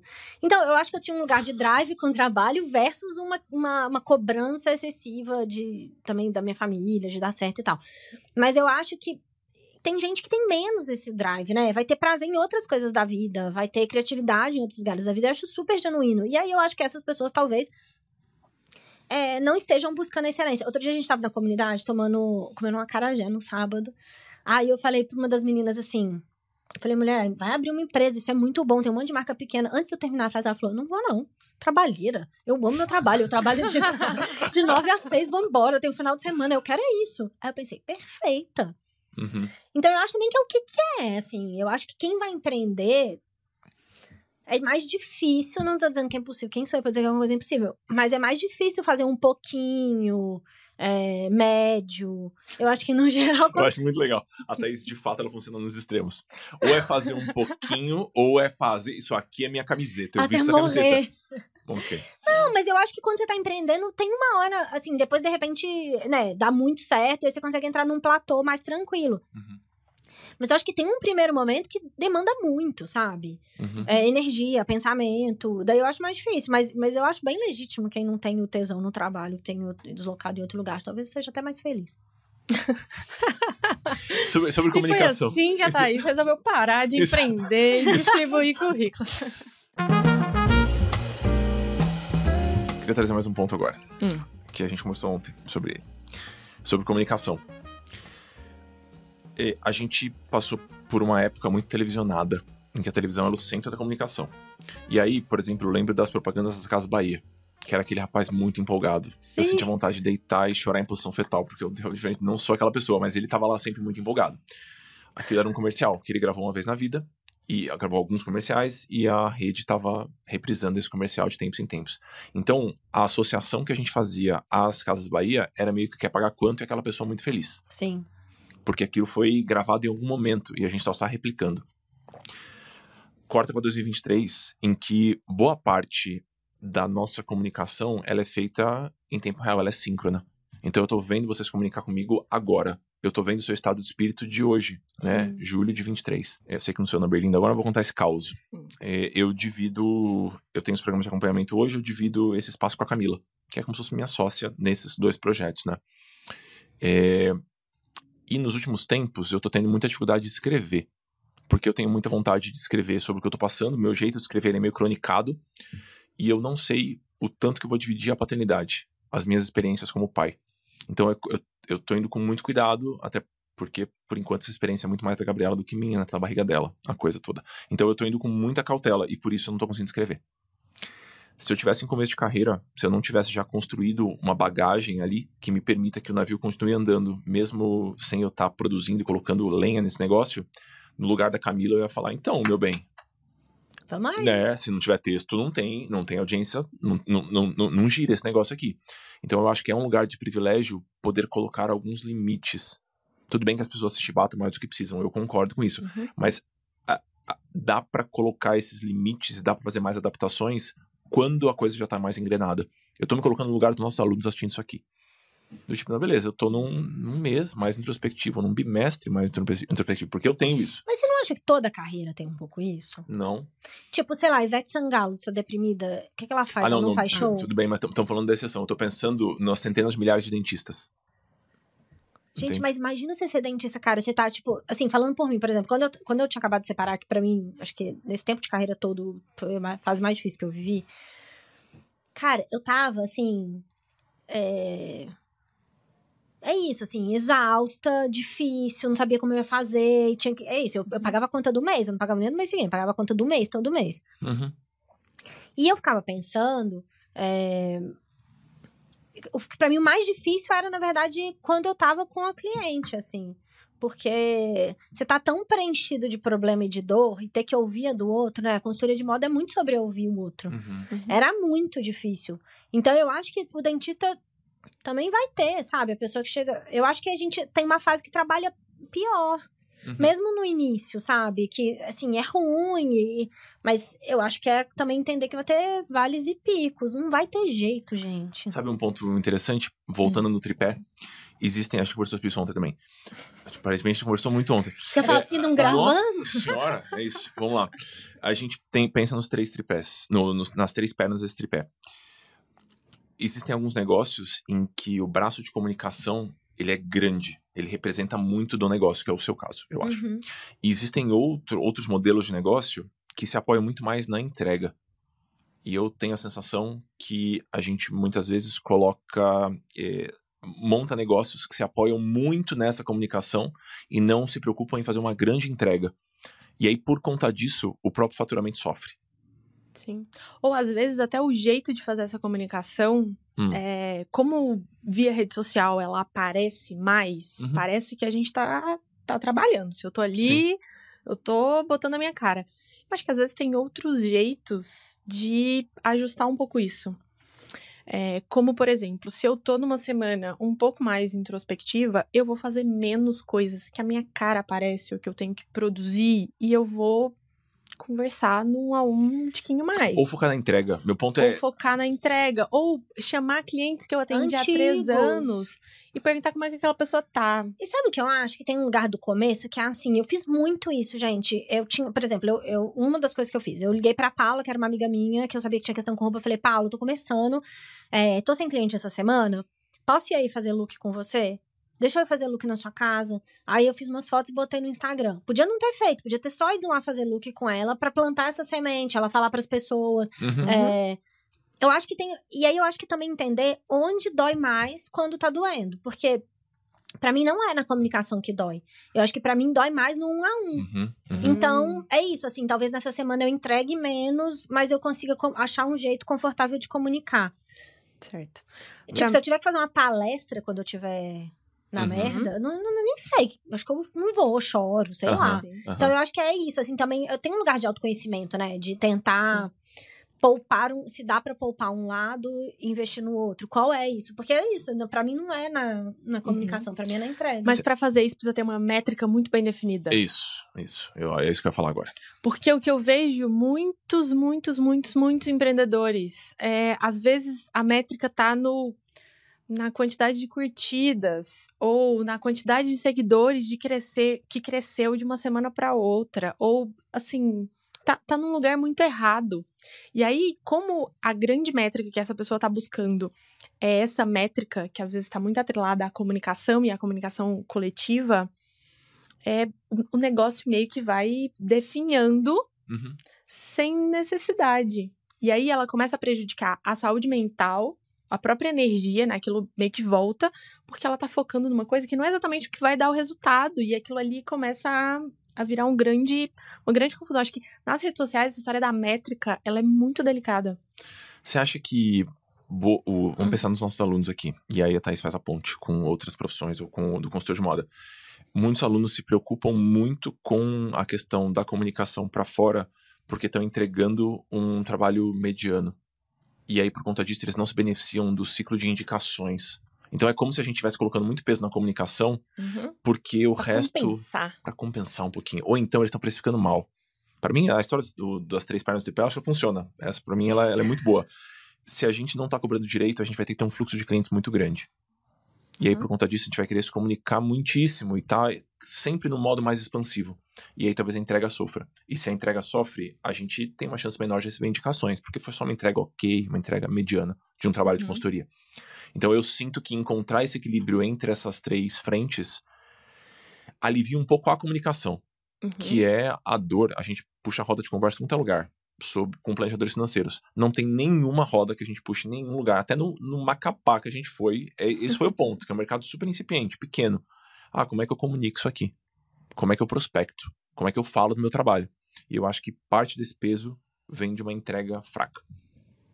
Gente, quando eu comecei a dar, dar aula de consultoria de moda, eu lembro que na segunda aula a menina perguntou assim: Ah, mas e aí, como é que eu vou ter cliente? Eu falei: Agora você não vai ter cliente, que eles não sabem nada. ok. Aí, tipo, também tem um pouco isso, né? Tipo, uhum. eu entendo. Uhum. Tá foda o Brasil difícil, né? A gente precisa pagar as contas, mas vamos estudar. Uhum. uhum. Então, então, eu tenho, tenho também um carro na frente do boi. Cara, eu não sei, assim, eu acho que é muito doido para mim pensar que a comunicação é difícil, sabia? Porque eu acho eu acho que do meu trabalho é a parte mais intuitiva, assim. Eu nunca estudei uhum. muito comunicação. É, e agora eu tenho muito feito isso com as marcas. E aí, às vezes, eu falo coisas que eu acho muito óbvias, assim. Tipo, sei lá, eu tava trabalhando com a marca de sapato, eu falei, gente, mas... Vocês já pararam pra pensar que, de repente, a pessoa quer ver o sapato mais de perto? Será que a gente não faz um vídeo de unboxing, abrindo, mostrando o sapato, como é que ele é por dentro, como é que é a sola? É, não porque... é óbvio, Thaís. Aí ela assim... Falei que, eu, falei que eu vi isso ontem. Eu falei, é gente, é mas é muito. É, então, mas eu, eu acho que é difícil, para mim, é muito difícil a gente pensar, né, assim, porque para mim é muito intuitivo. Então eu realmente acho, eu não sei muito, enfim, não sei. Eu acho que a gente tem que parar de. Eu faço isso um pouco, eu sinto que você também faz. Ó, oh, agora, né? O buraco. a Vivi já quase meu casamento. É, eu acho que a gente tem que parar de menosprezar o que vem só pela intuição, sabe? Só pelo feeling. Eu acho que é assim. Porque a gente acha, pelo menos eu acho, que quando vem uma coisa embasada, porque eu li num livro, ou porque eu Nossa, vi um artigo, 100%. aí parece que aquilo ali faz sentido. 100%. Agora, quando é só o meu feeling, parece que aquilo não tem valor, mas tem. É, eu acho que, como eu. É isso, né? Como eu fiz as coisas Imagina, consultoria de moda não tem uma aula de negócio, né? Uhum. É, eu vim de uma faculdade de arte. Esse é realmente um, um negócio difícil para mim, pensar negócio, modelagem, não sabia nem que eu sabia. É, eu nunca pensei estruturadamente uhum. sobre as coisas. Para uhum. mim sempre foi muito intuitivamente, assim. Uhum. E de uma, de uma coisa muito do tipo, cara, eu preciso pagar as contas. Então, como é que sempre, né, essa essa variável muito forte pra mim. Eu acho que é muito. Eu acho que deve ser muito gostoso mesmo conseguir pensar o tripé e ir se aprofundando em cada um deles, assim. uhum. É, Ma- Mas, eu acho que você pode se dar o luxo de não olhar muito financeiro, pelo menos antes de conhecer a Vivi, porque a comunicação era muito azeitada e, e você falou isso pra mim ontem, porque a entrega é muito boa. É, os cursos são muito bons. Você mesmo falou, eu comprei todas, todos até aqui. Então é isso, eu só. com- Inclusive, encontre seu estilo. Mas Isso. eu não fiz nenhuma aula.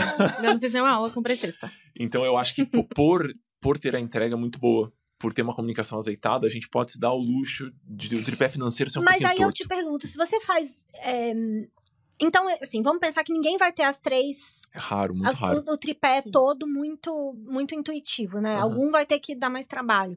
Se fizer dois pés muito bem, o terceiro não vai se compensando. Ah, um pouquinho, um pouquinho. Eu acho que Médio. Eu acho que é um pouco isso. é, eu, é, Mas eu, continua. como pessoa que não sei do financeiro, vou dizer assim, eu nunca fui. é, Não, gente, se vocês tivessem me conhecido no início da carreira, vocês iam arrancar todos os cabelos da cabeça, assim, iam fazer tudo muito errado. Mas é, eu fico pensando da pessoa que tem dificuldade com a comunicação. Cara, eu não sei, se ela fizer um financeiro muito organizado, se ela entender quanto ela precisa trabalhar de fato, quanto custa a hora, fizer uma entrega muito, muito, muito boa, e a comunicação for o tripé mais fraco, você acha que isso também não vai funcionar? Vai demorar. Vai demorar um bocado. Vai demorar um É. bocado. Ou seja, do tripé, o que é mais fácil de deixar cair é o financeiro? Na verdade, uma frase polêmica aqui. Ixi, É, no tripé, a parte mais importante é a comunicação. É a minha ponderação. Porque se você, mais não do que a comu- entrega? se você não tem pra quem entregar, você vai fazer o quê? Se você não tem. pra- Se você não comunica, você não tem. Pra quem entregar. Pra quem entregar, né? Então, por exemplo, a gente tem alunos Gente, mas que nós estamos falando de tecnicamente... ermitão agora. A pessoa não tem um colega que ela o fala seu assim, eu ciclo vou é arrumar... muito comunicativo. É. Botar você lá com a turminha na escola, você vai perceber. Alguns deles estão falando, não, eu, eu sou essa pessoa aí, eu não sou um ermitão. Só que eu tenho quatro amigos com quem eu converso. Mas A você gente- falou eles não pros quatro quiseram. amigos? Então, é, ma- mas eles não se interessaram muito. Tô eu tô lembrando É, da fato, história muito do, do Renato. Uhum. O Renato, um queridão, assim, aluno nosso de Recife. Foi então, amor, eu falei com todo mundo, assim, não, não me deram muita trela, não.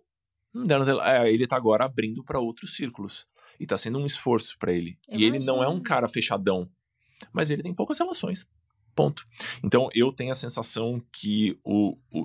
Não sei se ele é mais importante, mas se esse não estiver minimamente em desenvolvimento ou desenvolvido, o resto sofre. A gente tem alunos que são um primor, tecnicamente.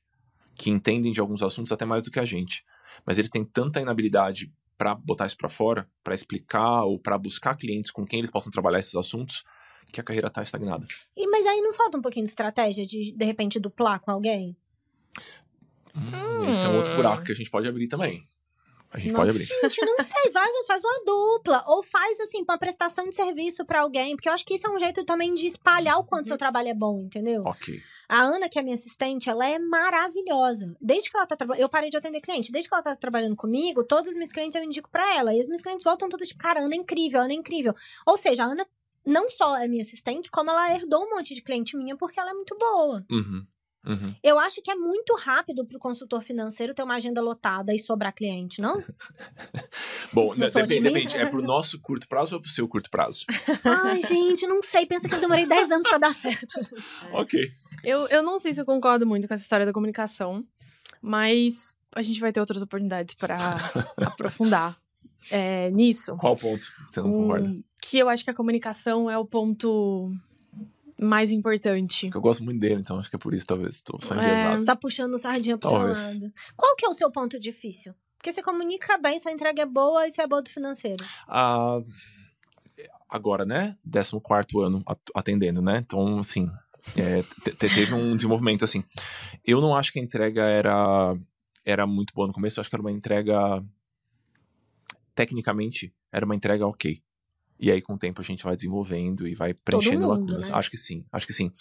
É, eu acho que o fato de eu me preocupar muito com a comunicação desde o começo resvala na minha entrega. É, Porque eu- a minha entrega acho envolve comunicação também. Uhum. Não adianta nada você entregar uma planilha muito apurada tecnicamente se você não consegue explicar essa planilha. Então eu acho que a E- comunicação muito boa, ela deságua numa entrega mais interessante. Ou seja, é muito. Você é um privilegiado, porque você faz os três bem, é isso? Eu acho que eu faço os três bem hoje. Eu acho também. lembra daquela pontinha de prepotência, É, gente, arrogância? É não tô aqui. É, eu acho que eu faço os três bem. Eu também acho. Obrigado. É, eu acho que tem um ponto Eu acho mais difícil sobre- saber o dinheiro, gente. Ainda bem que dá pra contratar. Pelo amor de Deus, que trem difícil. Não, a Vivi tá chega pra mim e fala assim: quanto você acha que você faturou nesse trimestre? Eu falo, Você eu juro por Deus, eu chorar, assim, sabe? Eu vou encolhendo, não quero, sei. Eu só sei que eu paguei as contas, deu certo. E é muito doido como a tenho- percepção que, em geral, errada. você tem é muito diferente da realidade. É, sim, sim. Distorcida. Ok. É, um, um ponto pra mim que às vezes acontece é que acho que sobre esse sobre esse tripé, eu acho que nenhum dos lados pode ser abaixo de um limite, É. porque senão vai dar ruim. Uhum. Não adianta se comunicar bem e aquilo ali virar dinheiro num primeiro momento. Se a entrega for ruim, o negócio vai ser ladeira abaixo. Ele pode até se sustentar durante um tempo. E é, na minha opinião, o que mais a gente vê na internet. É isso que eu ia falar, né, gente? Barromento. Tem É um monte de isso. gente rica aí de entrega ruim. Não, mas aí, ó, é, é temporário. É. Ela vai se sustentar isso. Ela vai sustentar por quanto tempo? Ou ela vende uma. vende um impraticável, que eu acho que é muito comum na internet hoje. E aí as pessoas que compram só acham que, ah, eu não dei conta. Uhum. Mas aquela pessoa é um gênio. Isso, isso. Eu não dei conta. Agora eu vou te falar um negócio que eu acho que também foi uma coisa crucial pra minha carreira, e talvez a gente não esteja falando isso quando a gente fala de planejadores financeiros. Hum. É que não dá pra. Assim, tem que ramificar, abrir mais braço, não? É só atender o cliente final? Porque assim, ó. Eu atendia cliente final, eu fazia workshop, eu fazia análise de cor, que eu botava 12 pessoas no mesmo dia, uma atrás da outra, super inspirada pelo dentista mesmo, de verdade. Tava no dentista, pensei, Uhum. eu queria ter um negócio assim, que eu fico aqui e as pessoas entram e saem. Aí criei um dia de análise de cor, que eu ficava no escritório, cada hora vinha uma fazer análise de cor. É, Aí comecei a fazer publi na internet, aí comecei a ser chamada para dar palestra. Não tem um pouco que ramificar também? Assim, ter só atendimento? Eu não sei, eu tenho uma sensação que na, na contemporaneidade Uhum. cabe fazer um bocadinho outra coisa. Braços que faturam ou braços de comunicação? Porque, por exemplo, a Braços gente que defende. faturam, É. É que na, no caso do planejador financeiro, o atendimento individual, ele é amplo, realmente amplo. Então, de repente, você está ajudando uma arquiteta a fazer precificação, então você poderia chamar que esse produto é precificação. E em outro momento você está intermediando uma discussão entre pai e filho por conta Tá, de mas o meu ponto é assim, ó, vamos aqui criar negócio. A gente poderia Lá vai ter... mais um CNPJ, ok. Não, é esse CNPJ que eu tô cavando aqui há dias. Que é. Não, por exemplo, é isso, assim, um planejador financeiro poderia duplar com uma pessoa de comunicação e ter uma empresa que ajuda. Com certeza. Uhum. Esse eu acho que é um- uma maravilhosidade da nossa profissão. Ela se enfia bem, ela, Ela se ela encaixa. adapta. É isso. Gente, não tem nada que não precise de um planejador financeiro. Nada. É muito diferente da minha profissão. Sabe? Sei lá, você pode começar a trabalhar com, sei lá, com Think Olga, pensando como mulheres e dinheiro se relacionam. Gente, tem muita coisa. Eu, Eu posso fico trocar de look achando. durante o episódio? Posso, Pode. tem um calor, Está desculpa. permitido. ok, vai lá. Quer que liguar? Não, Eu- tô bem. Eu só Vai, acho vai. que esse é um. É um uma Porque eu acho que fica mais delicada. leve quando tem Hum. mais de um braço. Não, pra Vai mim lá, ficou. continua. Ah, continua. Eu acho que não. Eu acho que é provável. episódio. Eu acho que você, de repente, os, os episódios que a gente vai fazer vão dobrar, porque a gente vai ter que dividir em parte 1 e parte 2. Eu acho que você fazer esse movimento, porque você não tinha uma consultora financeira. Hum, Como é que é? Na pegando época. pipoca. Vai lá, continua. É esse movimento de tantos braços diferentes, sabe? Porque eu, eu não sei se Não, exatamente hoje a Vivi no- não deixaria eu fazer. Eu não sei se exatamente no seu caso, mas em geral, o empreendedor pequeno autônomo, o planejador, o consultor de moda, enfim, essa galera, ela começa a pensar em outros braços porque um braço não tá indo tão bem ou não tá entregando tudo que ela gostaria O em meu não termos de... foi. O meu, eu comecei a abrir Hum. outro braço porque eu fiz exatamente essa conta. Eu consigo ter três clientes ao mesmo tempo. Eu tô entediada. Ah, o teto era muito Ah. baixo pra você? Faturamento eu ou acho que- diversão? Eu acho que várias coisas. Eu acho que tinha um lugar de que é um dinheiro muito. Né, só consigo ter três clientes. Uhum. É, então tinha um problema de dinheiro, tinha um problema de tempo, porque eu tinha filho pequeno, separada, sozinha. Eu precisava estar mais tempo em casa, então eu tinha que conseguir fazer alguma coisa remoto. Aí eu criei as consultorias online. É, eu ficava entediada Uhum. Uhum. e eu tinha vontade de pensar outros temas. Então, Hum. por exemplo, o workshop de estilo no trabalho era isso. Eu chegava. E é isso, olha como as coisas é sempre sobre gente. Eu, eu chegava no armário das pessoas, todas elas me falavam que tinham mil problemas. Ninguém falava, eu tenho um problema com roupa de trabalho. E eu chegava lá, era sempre um problema de roupa de trabalho. Porque a gente trabalha cinco dias na semana. Então, a- a- o problema em geral era assim: tinha três gavetas de biquíni, cinco roupas, sei lá, cinco portas de armário pra fazer balada. Aí faz balada uma vez por semana, vai na praia uma vez no ano e trabalha todo dia. Não tinha roupa pra trabalhar, não tinha mesmo. Uhum. E aí eu comecei a puxar, querer puxar mais esse assunto de trabalho. E aí achei que valia ter um workshop só pra co- falar sobre isso. É, eu tive um workshop que era de estilo pra mãe. É, como muda a roupa Uhum. quando você tá grávida, depois quando você amamenta. E como você muda depois de ter filho. E a roupa vai junto. Então eu acho que isso, gente, me deu de verdade, assim, isso me deu muita Repertório. repertório e muita, muita liberdade. A gente Uhum. tava falando aqui agora, antes de começar, assim... Ah, vamos falar também de publis e marcas. Mas, Thaís, vê o que você pode falar. Eu falei, cara, posso falar o que eu quiser. Publi não é o meu carro-chefe. Eu não tenho um carro-chefe. As minhas coisas são muito divididas entre o que eu faço. Eu Uhum. posso, por exemplo, falar que eu não... Sei lá, no meio da eleição, por exemplo, que eu rompi contrato de seis meses com uma marca porque ela tinha um posicionamento político que me, me ofendia muito. Uhum. Dava pra fazer isso, porque eu tinha outras coisas rodando. Então, Uhum. será que também o planejador financeiro não poderia ter outras coisas rodando? Eu acho que poderia, mas é, eu acho que no seu contexto a gente tem uma comunicação que funciona muito bem e um vou abrir um outro braço porque eu enxerguei uma oportunidade, eu tô afim de fazer aquilo e a minha comunicação também sustenta aquilo. Não porque o primeiro braço não estava funcionando. Uhum. O que é, em geral, o movimento que eu percebo na internet. É, eu não consigo. Há pouco tempo eu atendi uma, uma consultora de moda. E, e ela falou: Ah, eu não tô conseguindo lotar minha agenda. Então eu acho que é por conta do preço. Eu vou começar a cobrar mais barato. Ou então eu vou começar a atender E grupos. aí, é. E aí, pra poder cobrar mais barato, não sustenta num a um. Mas se a Eu pessoa não tem um fazer- nome, como é que ela vai fazer um grupo? Isso, isso, é isso. Esse é o Repete. ponto. Esse- Fala de novo, para as pessoas Gente, mas é entenderem. isso. Se a pessoa não tem pra atender no um, como é que vai ter no Isso, grupo? beleza. É uma É questão de modelagem de fácil, negócios. não é mais isso, é fácil. isso, isso. Mas tem essa ilusão, porque isso é vendido lindamente. Uhum. Ah, é mais fácil eu vender um negócio de 500 reais do que um negócio de 2.500. É mais fácil eu falar no coletivo, porque eu vou ficar ali, ó, usando os argumentos e as, as técnicas de venda que o livro ou que o fulano de tal me ensinou para os gatilhos para eu poder usar. Ao invés de, de fato, escutar uma pessoa E resolver o problema dessa resolver o pessoa. problema dessa pessoa. Eu escutei há pouco tempo um negócio que me deixou muito, muito, muito angustiada. Que foi, eu vou parar de atender no individual porque eu sinto que eu não consigo resolver o problema das pessoas. Eu sinto que a minha entrega não é boa. E aí eu vou fazer no Eu coletivo. vou cagar no coletivo. É, eu vou Porque dar no palestra. coletivo. É. É, eu vou dar palestra, porque na palestra eu não preciso me comprometer com o resultado. Mas aí eu tenho. Eu vou fazer um parênteses amoroso. Eu Hum. acho que tem gente que é mais do pensamento mesmo, assim, que consegue elaborar pensamentos e propor ideias, e tem gente que consegue chegar na solução. Gente, chegar na solução em moda é difícil pra caralho. Assim, imagina, resolver um armário, resolver uma questão do vestir, envolve dinheiro, envolve tudo, Uhum. questões com o corpo, história, blá, blá, blá. Sim. Eu Resolver difícil. problema é mais difícil do dificuldade que conversar sobre o problema. Eu tenho dificuldade com isso, assim. Eu tenho muita dificuldade de. Mas não é o que todo mundo tá fazendo na academia? Pronto, agora sim, ela foi pra polêmica. É, não, não.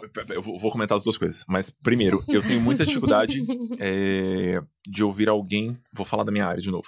Alguém fazendo uma palestra sobre ah, como é que se atende cliente, quais são os, os melhores caminhos para planejamento financeiro, se essa pessoa nunca resolveu o problema de alguém. Porque eu acho que aquele É. conteúdo tá lá, aquela narrativa tá lá, para ajudar a gente a ver melhor.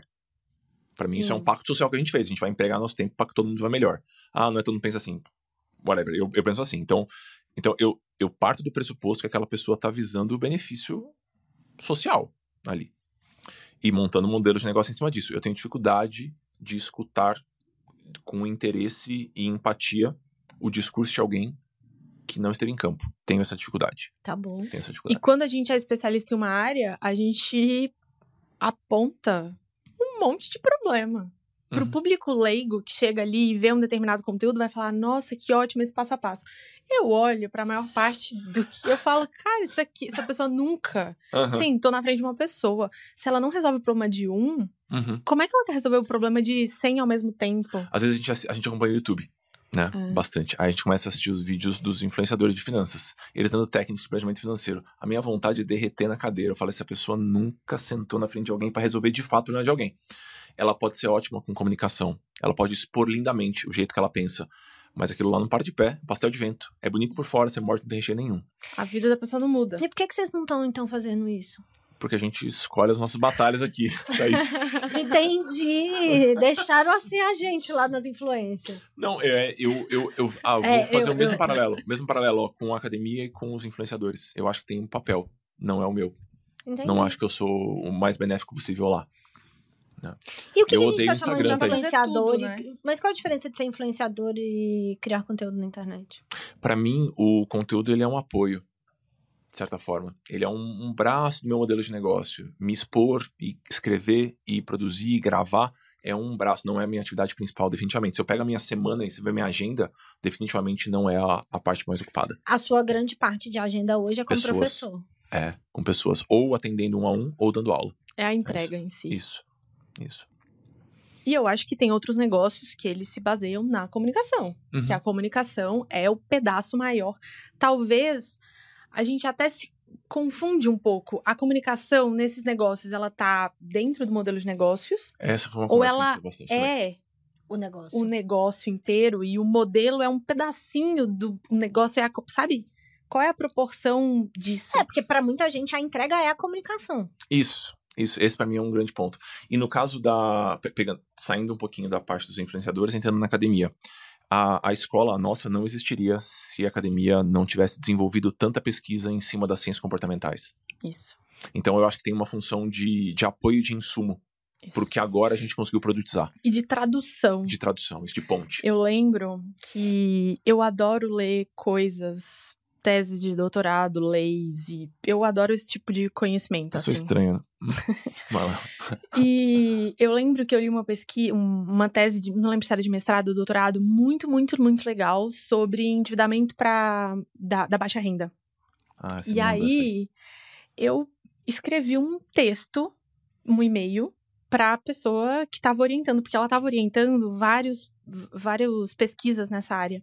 Eu falei, olha, seria maravilhoso se em alguma das suas pesquisas você é, fosse um pouquinho mais nessa linha, respondesse também essa pergunta, porque eu acho que é o tipo de questão que a gente que está sentado na frente do cliente, a gente tem dificuldade. Uhum. E eu gostaria de ter mais dados sobre isso, brasileiros, e pesquisas, e resultados.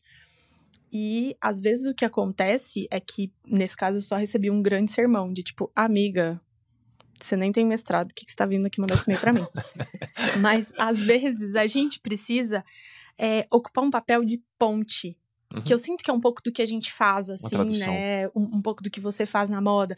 De buscar um conhecimento que às vezes ele é mais duro, que ele é feito por quem não tá sentado na frente do cliente, por quem não tá comunicando, não tá conversando com pessoas. E fazer essa ponte, porque a gente tá enxergando esse pedaço e a gente consegue ler o outro. E, e aí eu acho que essas áreas que atuam diferente, é, esses modelos diferentes dentro de um mesmo setor, eles vão se complementando. Acho que tem um pouco desse papel também. E voltando para o influenciador, a, a- pelo menos no nosso mercado, a massificação do conhecimento financeiro é muito importante. Então, às vezes, as pessoas vêm puxar alguma intriguinha com a gente, porque sabe que a gente tem algumas ressalvas com o trabalho da maior parte dos influenciadores. E a gente geralmente oferece o contraponto: olha, é muito bom que eles estejam lá. Tem, tem alguém falando com 4 milhões de pessoas, com 8 milhões de pessoas, isso é muito importante. O, eu acho que eu sou mais útil em outro lugar. O meu jeito de trabalhar é outro. Mas eu acho importante que tenha alguém lá. Sim. E aí isso envolve falar não. Isso. Doloridos às vezes. Doloridos. Eu sinto que quanto mais o tempo passa, isso tem me incomodado mais, porque eu sinto que agora eu comecei a falar não pra coisas muito legais e coisas que eu acho que eu faria muito bem e que eu ia ser muito feliz fazendo. Mas de alguma forma eu preciso falar sim para um ritmo de vida que eu quero viver. Ou eu preciso falar sim para outras coisas que naquele momento tão eu tô, eu tô mais interessada. Então acho que esse é um, um dilema também, uma Nossa, isso pra mim é a maior dificuldade da vida. é, Enfim. é uma questão. Eu acho, gente, pra encerrar este Vai episódio. lá. Nem precisava puxar isso. Vai lá. Beleza. Eu acho que pra encerrar esse episódio, eu acho que também é legal a gente pensar que. E aí eu acho que, como eu tô na Berlinda, vou falar da- das pessoas tipo eu. é, eu não acho que eu sou uma. é, que, a- que eu sou empreendedora, ou que eu sou criadora de empresa. A gente começa é, Ai, agressão. Como é, como é que é assim? gente, mas Até eu não onde acho a gente mesmo. Eu acho que eu sou muito mais entusiasta de fazer as coisas. é, de viabilizar coisas que eu queria que existissem no mundo e não necessariamente existem. É a definição de empreendedorismo isso, né? Vai lá, então, continua. vamos encerrar aqui. Ok. Não, mas é que eu não, eu não tenho esse. Enfim, eu não consigo pensar cartesianamente. Eu acho que faz diferença, sabe? Eu não tenho mais vontade de ter. é, eu não tenho mesmo mais vontade de ter super empresas. Eu tinha, assim, de ter um monte de gente. Eu não tenho. Eu tenho vontade de ter coisas menores, justamente porque eu, eu, eu hoje em dia tenho pensado em temporadas mesmo, assim. Tipo, eu fazia cinema, sabe? Ah, eu vou fazer três meses isso. Depois eu vou querer fazer outra coisa. Então eu tenho que ter uma estrutura que seja mais móvel para que eu possa ir testando outras coisas, sabe? Isso não é ter, ser empreendedor. Empreendedor tem empresa. Ok, ok. Entraremos nesse ponto nos próximos episódios. Vamos Isso. encerrar Vamos. por aqui? Vamos. É isso. Então, Encerramos a parte 2. isso. isso. é, ou então só quanto tempo? Quase duas horas de episódio. Não, tudo bem. Eu acho que. Eu tô feliz, acho que foi uma ótima conversa. É, É, isso, a gente sim. tá todo é feliz. isso, gente. Ouve aí, vai ouvindo picado, supermercado. Isso, isso. E no próximo episódio, Vivian Rodrigues na Belinda. É isso. É isso. Beijos, obrigado. Beijo.